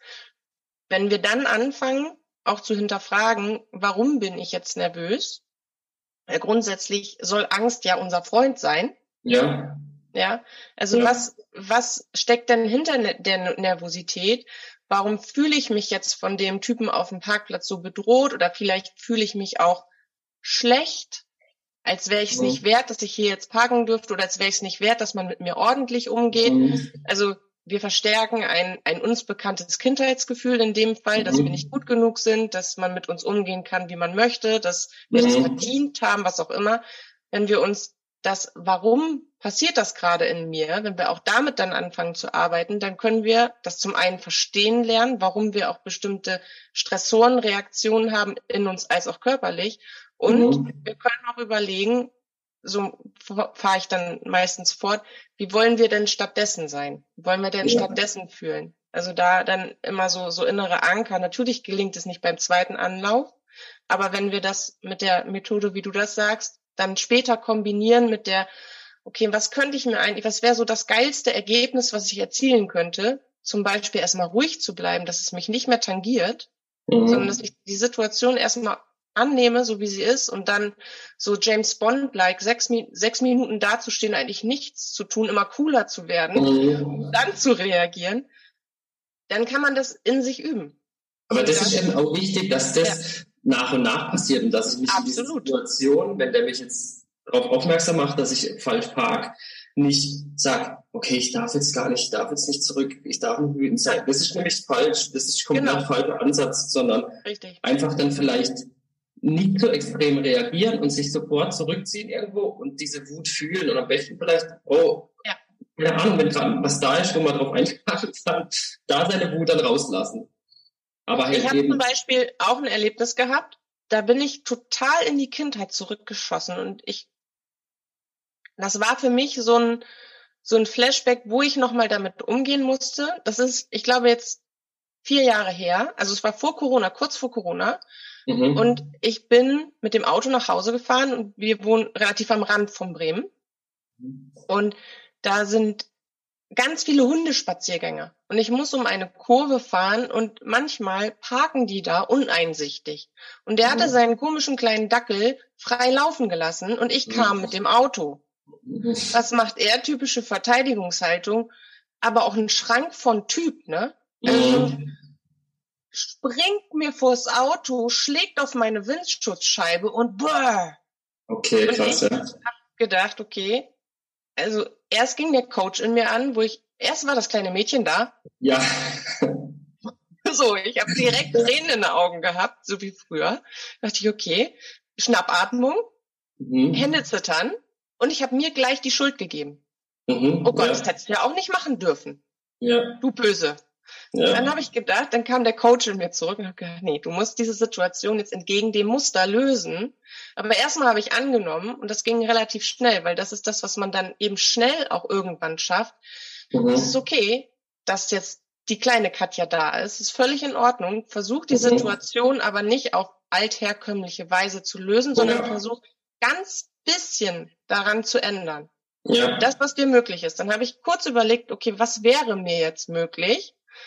Alles hat gezittert, Knie waren butterweich und ich habe mich irgendwie wie so eine Schlange aus dem Auto gewälzt, mhm. stand da so mit, alles hat geschlottert und habe die Tür aufgemacht und habe gedacht, okay, das, was ich jetzt für mich machen kann, ist das, was ich als Kind hätte machen sollen. Aber ich habe es mhm. nicht besser gewusst. Mhm. Einem Typen zu sagen, das war eine total unangemessene Reaktion. Ich habe mich gerade wahnsinnig erschrocken. Mhm. Ich bin hier nicht lang gefahren, um, um seinen Hund zu, äh, zu überfahren. Mhm. Übrigens gilt hier Leinenpflicht. Mhm. Sondern ich bin hier lang gefahren, um nach Hause zu kommen. Und er macht mir mit seiner Art und Weise wirklich Angst. Mhm. Und das war alles, was ich, was ich gesagt habe. Ich habe einfach mhm. nur gesagt, was, wie er auf mich wirkt und was das mit mir macht. Mhm. Und dass mir das gerade sehr, sehr zusetzt. Mhm. Ja. Und dass ich zitter am ganzen Körper und dass ich davon jetzt auch ganz sicher noch ein bisschen Begleiterscheinung habe und dass ich ihn bitte, wenn wir nochmal aufeinandertreffen, er seinen Hund an der Leine hat und nicht mehr so reagiert. Ja. Das war alles. Das hat mich extrem viel gekostet und ich bin auch gerade noch eben so nach Hause gekommen, aber das hat mir auch gut geholfen zu wissen, es gibt immer mal wieder Situationen, in denen wir erinnert werden an. Ja, und in ja. denen Dinge anders noch einmal zurückkommen können. Ja. Und sich nicht dafür zu bestrafen, dass das immer noch da ist, weil es ist nie ganz weg, wenn wir nee. es einmal hatten. Ja. Sondern dass wir einfach einen besseren Umgang damit lernen und das dann schneller abbauen. Eben ist ja fast schon so, dass ich sagen würde, klar, nie ganz weg. Das ist ja auch eine Angst, die da in dir getriggert wurde. Und auf ja. diese Angst hast du ja folgende Verhaltensmuster. Und du hast in der Kindheit gelernt, lieber, oh Mann, ich bin schuld, ich bin schlecht, ja. ich lieber nicht. Okay, dann, das war deine Strategie. Es hätte aber ja. auch sein können, du hast gelernt, okay, ich muss auf Angriff gehen, um mich jetzt zu verteidigen. Dann ja. wärst du ausgestiegen und wärst auf den losgegangen. Ja. Aber eben allein schon die Reaktion darauf mit was du da hattest, zittrige Hände, Herzklopfen, Schweißausbrüche. Das wäre in dem Moment eigentlich die perfekte Lösung. Du stellst das Auto ab, machst die Augen zu und fühlst das alles. Aber es geht natürlich ja. nicht. Weil dann denkt er, was hat ihn Schaden? Steht jetzt hier wieder auf der Straße. Dann müsstest du eigentlich daheim nochmal hingehen, diese Situation nochmal hervorrufen und das dann fühlen. Und Hab damit ich. heilt, heilt dann Hab alles ich. eben. Dann heilt schon dein inneres ja. Kind. Genau, genau so habe ich es gemacht. Aber was für mich halt der Schlüsselmoment war, weil das. Dass du dann, ja, ich weiß, ich weiß, ob das du raus willst, ja. Das genau, dass ich in dem Moment das ja. angenommen habe, indem ich ja. mir es bewusst gemacht habe, weil ich wusste, ja. ich habe jetzt eben, weil es, es war, es war das Leben. Ich hatte gerade keine Zeit, weil der stand direkt am Auto an meiner Windschutzscheibe, mich da jetzt reinzugeben. Aber ich habe angenommen und ganz schnell, vielleicht hätte ich das auch sagen müssen, in meinem Kopf die Symptome anerkannt. Mhm. Und ich habe die Gefühle in mir anerkannt. Mhm. Und ich habe gewusst, wo das herkommt. Ich habe auch meine Verhaltensweisen und ich wollte, das wollte ich damit sagen. Irgendwann sind wir schnell darin, die Dinge auszumachen. Trigger, ja, genau, ja. Verhaltensmomente, Verhaltensmuster, Symptomatiken und wir haben unsere, ja. unsere Tools, wie wir sie integrieren, wie wir direkt damit umgehen können, um dann, ich, klar war ich zu Hause und habe gedacht, ja, genau, nee, ich, ich, ich wollte das halt nur ja. für unsere Hörer ja. sagen, dass sie danach Ja, absolut wichtig. Können. Aber mhm. wie du sagst, eben in diesen Situationen Bewusstheit haben, dass wir reagieren. Ja, das wird immer absolut. Passieren. Aber genau. dass dieser Moment, wo du dann sagst, dass wir dann auf einmal in Bewusstheit sind und wissen, okay, ich reagiere gerade darauf mhm. und kann jetzt auch anders reagieren. Genau, das ist, also, das wird auch nie anders sein. Und das ist auch der Schlüssel. Ja, aber du hast das gerade ganz toll betont. Weißt du, und da sind wieder die Macht der Worte. Reagieren. Mhm. Und das kann man auch auf, auf vergangenes Verhalten, auf Verhaltensmuster ja. be beschreiben, finde ich, weil wir reagieren, wie wir es früher getan haben, und wir reagieren auf etwas, was von außen kommt. Also es ist so ein doppeltes Spiel. Haben wir das durchbrochen? Ach, es macht Spaß. Ja, das ist dann eben, das ist dann eben der Schlüssel ja. und dann reagieren wir nicht mehr, dann ja. können wir relativ schnell mit unserem Bewusstsein da sein und agieren eben. Ja. Und dann kommen eben diese Reaktionen in Form von Panik, Angst, was auch immer zittern und dann weiß ich aber, okay, das ist mein kleines Kind und dann kann ich sagen, okay, ich fühle es jetzt einfach und dann wird auch von Zeit zu Zeit diese Reaktion viel kürzer sein. Dann mhm. hast du irgendwann nur noch eine Minute statt drei Wochen. Mhm. Wo man so, immer wieder angetriggert wird. Wird gesagt, eben. Es hätte auch ja. sein können, jemand, der sehr, sehr labil ist, dem passiert ist, was dir passiert ist, der zerrt davon noch drei Monate, weil er immer wieder diese Angst hat und immer wieder sich schuldig fühlt und was auch immer. Aber wenn man Bewusstheit hat, dann hakt man das relativ schnell ab. Ja. Oder hake ich das dann relativ schnell ab. Ja. ja. Oder man geht anders mit diesen äh, symptomatischen Remindern um.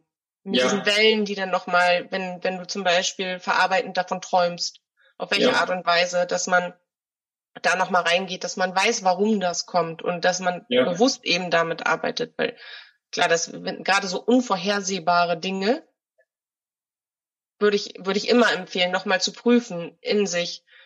Wenn ich mich jetzt an die Situation erinnere, wie gehe ich dann in mir damit um? Drücke ich die weg mhm. oder nehme ich die an? Ja, ist ja, wahrscheinlich, wenn wir es auf spiritueller Ebene sehen, wieder eine Prüfung vom Leben so ein bisschen. Wie ja. weit bist du? Wie jetzt weit bist du? Gezeigt, genau. Jetzt ja. wieder gezeigt, ob du auf deine Kleine reagierst und dann können wir dadurch auch wieder heilen. Ne? Das, ist, das ja. ist ja das Schöne. Es ist so einfach gesagt immer. Es ist so einfach gesagt, aber im Endeffekt ist der Schlüssel einfach alles, wie gesagt, einfach anzunehmen. Sich immer zu sagen, so, ich konnte es jetzt halt gerade nicht besser.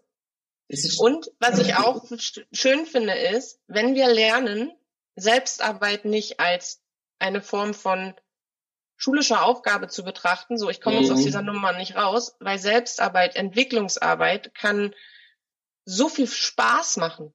Weil wir mhm. lernen uns ja selber auf eine ganz neue Art und Weise kennen. Wir können plötzlich, wir, wir lernen ja auch Prägungsmuster und, und, und Wunden abzulegen, Schrägstrich zu heilen. Das bedeutet, wir kommen überhaupt ja erst an unseren Kern. Wer bin ich eigentlich hinter all der Angst, hinter all diesem, was mir anerzogen wurde? Und will ich das tun?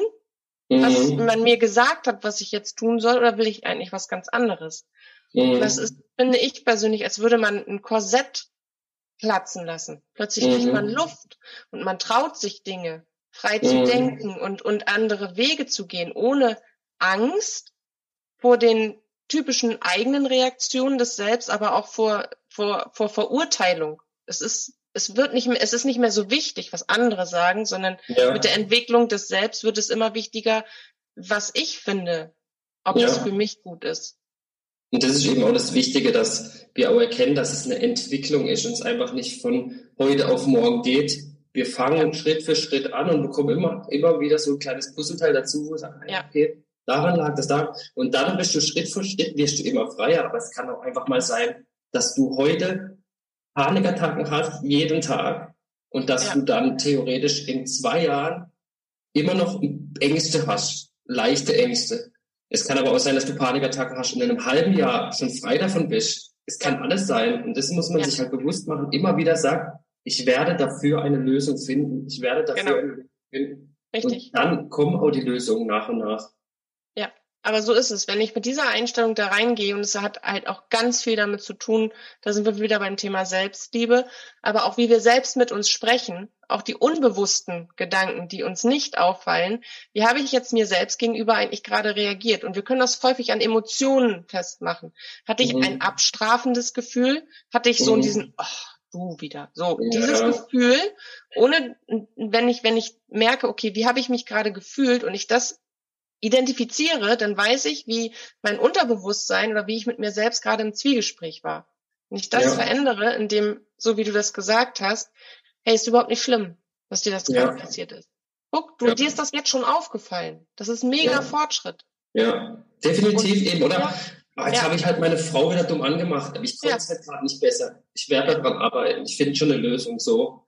Ich finde auch Angst und, und Beziehung, vielleicht abschließend, super wichtig, ich meine grundsätzlich total wichtig, aber super wichtig, Kommunikation. Mhm. Und auch erklären für alle, die uns jetzt zuhören, die in einer Beziehung stecken und häufig das Gefühl haben, sie werden von ihrem Partner oder von ihrer Partnerin missverstanden, innere Zustände, innere Verhaltensweisen, Reaktionen und, und Träger so gut wie möglich benennen mhm. wirklich detailliert erklären, an Beispielsituationen auch so bildhaft wie möglich ohne angreifend zu werden, sondern wirklich als eine Art von Schilderung, als müsste ich jetzt einen mhm. Bericht darüber schreiben, um dem Partner oder der Partnerin das, die, die Möglichkeit zu geben, das zu verstehen, was, mhm. was in uns passiert, wie lange vielleicht auch sich das auswirkt, also unsere Erfahrungsebene, wie lange trage ich das mit mir rum, was ist meine, mein Stilmittel, damit zurechtzukommen, weil manche ziehen sich zurück, um sich, um das zu mhm. verarbeiten. Das könnte der Partner wiederum als Distanzierung und Ablehnung. Ja. Du willst nicht, dass ich dir helfe. Also da wirklich ins aktive Gespräch zu gehen und auch zu sagen, wenn du das und das tust oder, oder lässt, dann hilfst du mir am meisten dabei. Und ja. ich komme aktiv auf dich zu, wenn ich deine Hilfe wünsche. Ich spreche ja, theoretisch, theoretisch wäre es ja vielleicht sogar noch besser, wenn ich so formuliere, dass ich sage, mir geht es damit so und so, wenn du das und das machst. Weil sonst ja. sage ich ja wieder, du musst das und das lassen, dass es mir, mir nicht so geht. Aber eben, ich sehe das auch so, Kommunikation. Ja, auf jeden ah, Fall. Also die bessere Formulierung hast du gerade gebracht. Ich überlege gerade, wie ich das formuliere, wenn ich das privat habe. Ich benenne definitiv eine Beispielsituation mhm. und ich spreche über Auslöser. Das mhm. kann übrigens äh, große rote Warnlabe oder Ausrufezeichen. Partner, die ein geringes Selbstwertgefühl haben, können sich dadurch angekreidet fühlen. Mhm. Also fühlen sich dann kritisiert, obwohl das gar nichts mit ihnen zu tun hat. Bitte wiederholt in diesem Fall, dass ihr wirklich nur euer eigenes inneres Erleben darstellt und dass das keine Kritik ist. Und ja, ja so wie Fabian gesagt hat, bitte kommuniziert, was euch helfen würde. Welche ja. Reaktion oder Aktion, welche Unterstützungsmaßnahmen in dem Moment euch gut tun würden. Ja, eben von, von sich sprechen und nicht einfach das Du weglassen.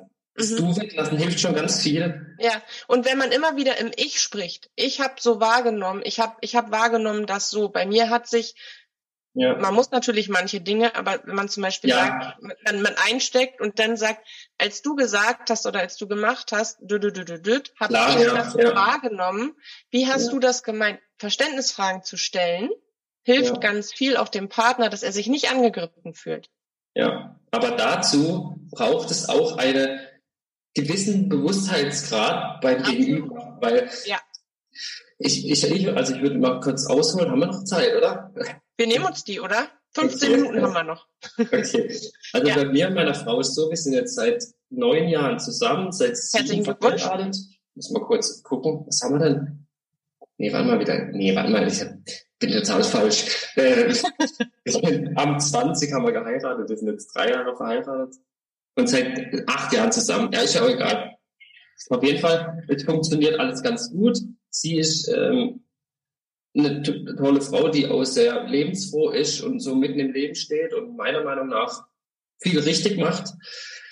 Aber sie hat mit dem Thema Spiritualität, Bewusstseinserweiterung, Persönlichkeitsentwicklung nicht viel am Hut. Ich weiß nicht, ob sie vielleicht im früheren Leben ihre Aufgaben schon alle erledigt hat, dass ich es jetzt genießen darf. Keine Ahnung, ich weiß es nicht. Auf jeden Fall gibt es gewisse Themen, die ich dann halt auch offen angesprochen habe. Mal ein Beispiel, um mal ein Beispiel zu nennen. Ich habe anfangs die Zeit mit meiner Tochter oft als sehr stressig empfunden. Ich, mein Körper hatte immer Stress, wenn ich mit ihr zusammen war, immer Druck. Ich habe Enge gefühlt, weil ich mir wahrscheinlich unbewusst ähm, den Druck gemacht habe, ihr zu viel Aufmerksamkeit zu geben, weil ich die damals nicht gekriegt habe. So was könnte der Hintergrund sein. Aber auf jeden Fall habe ich das dann ihr halt auch so versucht zu erklären. Sie hat es aber im ersten Moment nicht wirklich verstanden. Sie hat dann eher so drauf reagiert, ja, ähm, noch mehr kann ich auch nicht machen, so in die Richtung. Oder hat sich angegriffen ähm, gefühlt, ja. Ja, oder die, die arme Livia heißt meine Tochter. Die arme Livia, die ähm, Nee, weil ich gesagt habe, ich empfinde es halt als anstrengend. Ja, die arme Livia oder irgendwie sowas ging es dann halt eher so in die Richtung. Und dann habe ich sie aber nochmal erklärt und nochmal erklärt und nochmal erklärt. Und irgendwann hat sie es dann auch wirklich verstanden, dass nicht ich das ähm, absichtlich mache, dass ich das als stressig empfinde oder ihr vorwerfen will, dass sie mir zu wenig ab, abnimmt oder ich zu viel machen muss, sondern dass es halt einfach mein Körper ist, der da reagiert, der da Stress hat in der Situation weil ich wahrscheinlich, wie gesagt, die einfach zu viel Aufmerksamkeit geben möchte. Und dann hat sich das dann irgendwann noch eingependelt. Und da war es halt anfangs so, dass sie da gar keine, gar kein Verständnis gezeigt hat, obwohl ich es wirklich sehr sachlich erklärt habe und woher es kommen kann. Aber das hat sich dann halt auch entwickelt und deshalb einfach immer wieder über alles reden. Er soll, ja. er oder sie soll ihre Probleme schildern, du schilderst deine.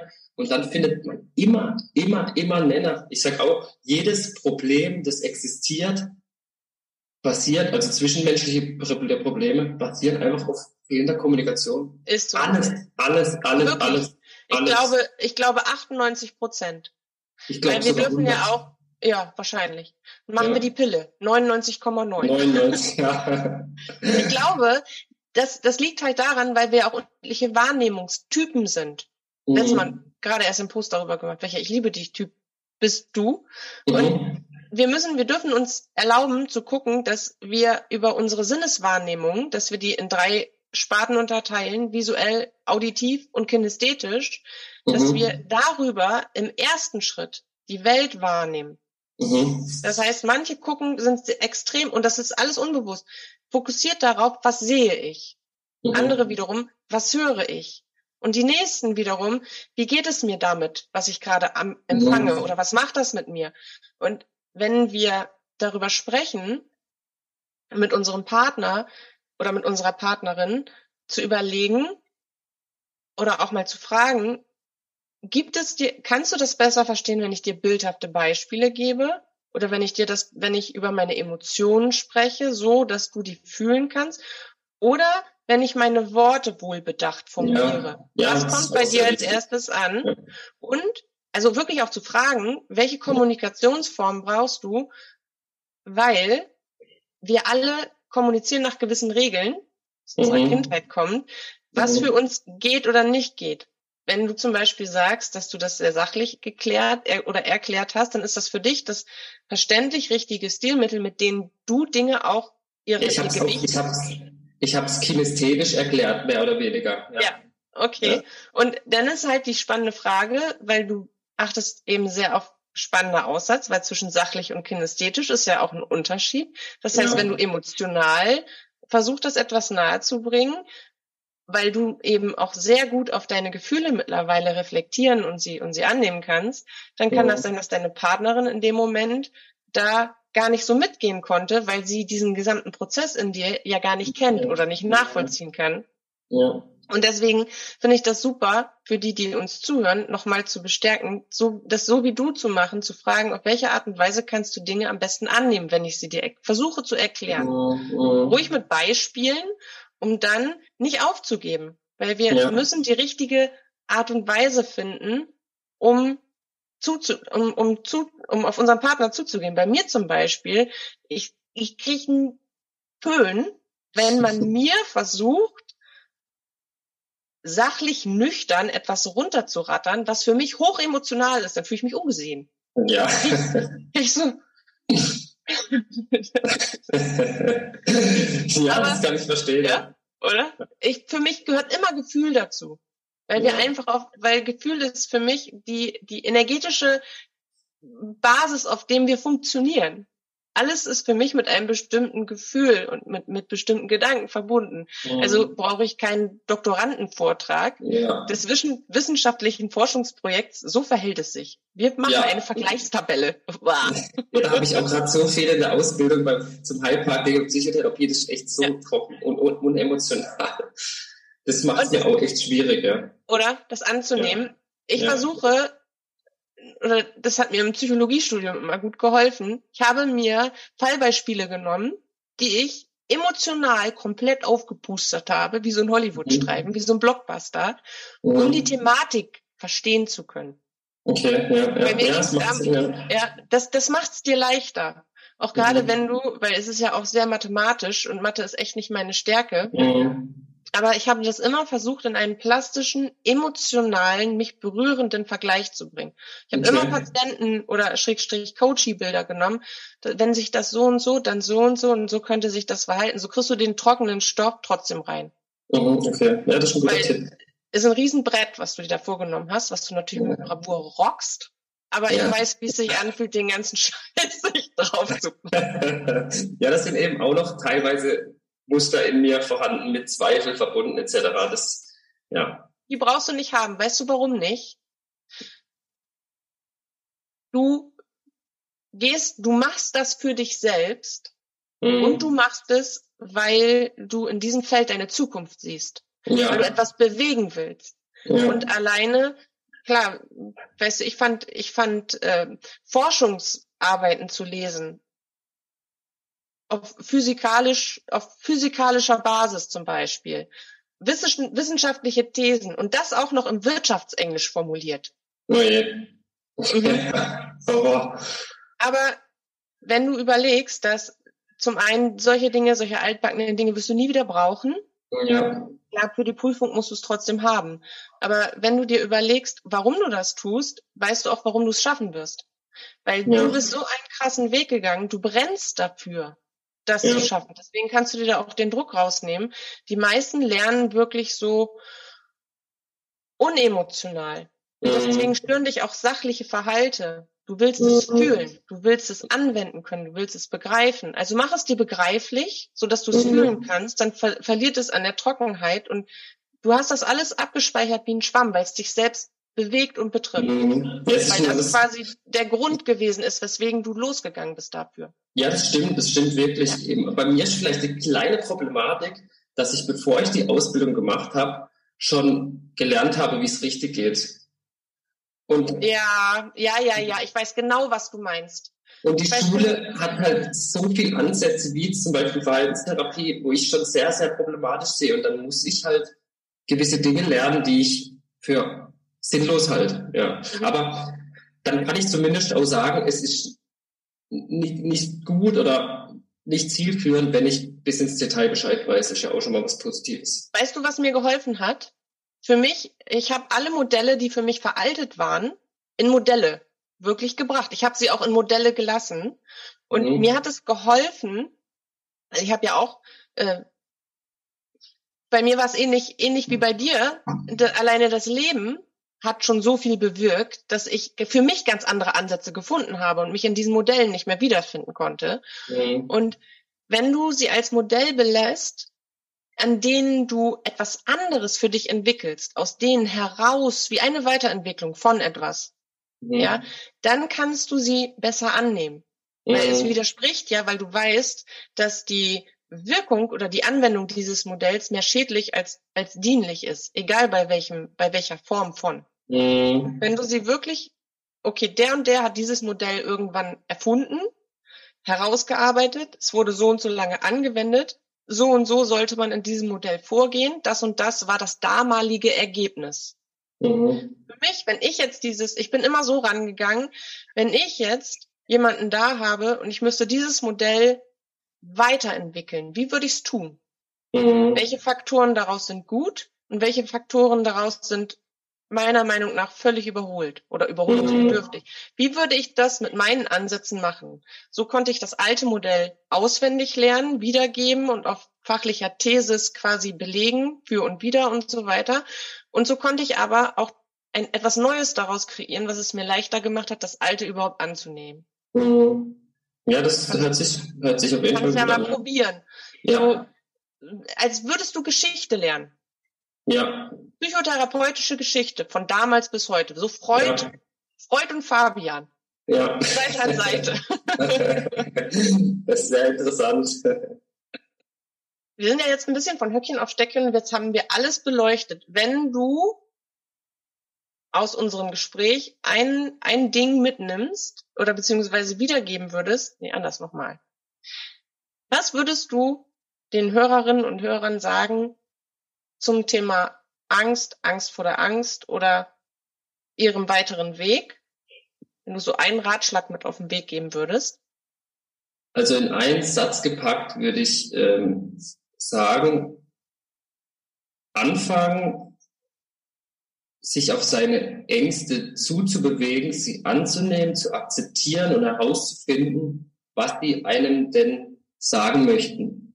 Und mhm. daraus eben dann oder dahingehend auch noch lernen, sich selber lieben zu lernen, sich eben, ja, lieben zu lernen, so, so flapsig sich das anhört und so oft man es auch hört, es ist im Endeffekt schon wirklich der Schlüssel für alles, die Selbstliebe, die Selbstannahme, die Akzeptanz und sich dem zu öffnen, was in einem passiert oder was in einem doch noch so alles steckt, was da gesehen werden möchte. Wie Ängste, Trauer, Schuld, Scham, Wut, was auch immer, was es da so alles gibt. Ja, total schön formuliert. Ich hätte es jetzt nicht hingekriegt, das in einen Satz zu packen. Ich hätte es 15 Minuten draus gemacht. Ich glaube, das waren noch mehrere Sätze, oder? Für mich war das ein langer Satz. Der hatte einen sehr guten Anfang, einen sehr schlüssigen Mittelteil und ein super abschließendes Ende. Und ich okay, hätte schön. jetzt diesen hier gemacht. Ja, ich habe jetzt auch gerade überlegt, wie ich das formulieren soll und was dabei rauskommt, aber ich habe mich einfach mal gehen lassen. Hast dich, hast, bist du in den Fluss. Weißt du, was mir noch ab, einfällt? In, vielleicht abschließend. Mhm. Ähm, Dinge werden ja nur oder, oder Begrifflichkeiten, Praktiken werden ja nur inflationär, weil Menschen erkennen, dass sie wirksam sind. Mhm. Und dann versuchen viele Menschen, denen vielleicht auch an der einen oder anderen Stelle noch ein wenig die Erfahrung oder das Know-how oder das Wissen darum mhm. herum fehlt, das in die Welt zu bringen, obwohl eigentlich genau das wichtig ist. Also vielleicht auch an unsere Hörerinnen und Hörer oder Zuschauerinnen und Zuschauer bei YouTube. Auch wenn etwas inflationär klingt und ihr es nicht mehr hören könnt, je inflationärer etwas ist, desto bedeutsamer ist es für uns alle. Ja, definitiv. Das kann ich bestätigen. Also schütteln wir uns kurz und hören trotzdem weiter zu. Ja. okay. Vielen Dank, dass du bei mir im Podcast warst, lieber Fabi. Ja, vielen Dank, dass du mich eingeladen hast. Wirklich Spaß gemacht und wir können auch gern das irgendwann mal noch mal wiederholen. Super gerne. Vielleicht dann auch in meinem Podcast. Ich habe nämlich ja. vor, das mal irgendwann zu machen. Es ist sehr, sehr gut. Podcast ist, Podcast geht immer. Ja. Podcast ist, ich höre selber gerne Podcasts. Ich höre rauf und runter alles durch die Bank weg. Ja. Genau. Dann sagen wir jetzt freundlich zusammen Tschüss. Tschüss an alle. Tschüss. Einen wunderschönen Tag dir, lieber Fabi. Und ich freue mich, wenn wir uns wieder zusammenfinden. Ja, ich mich auch. Danke. Tschüss.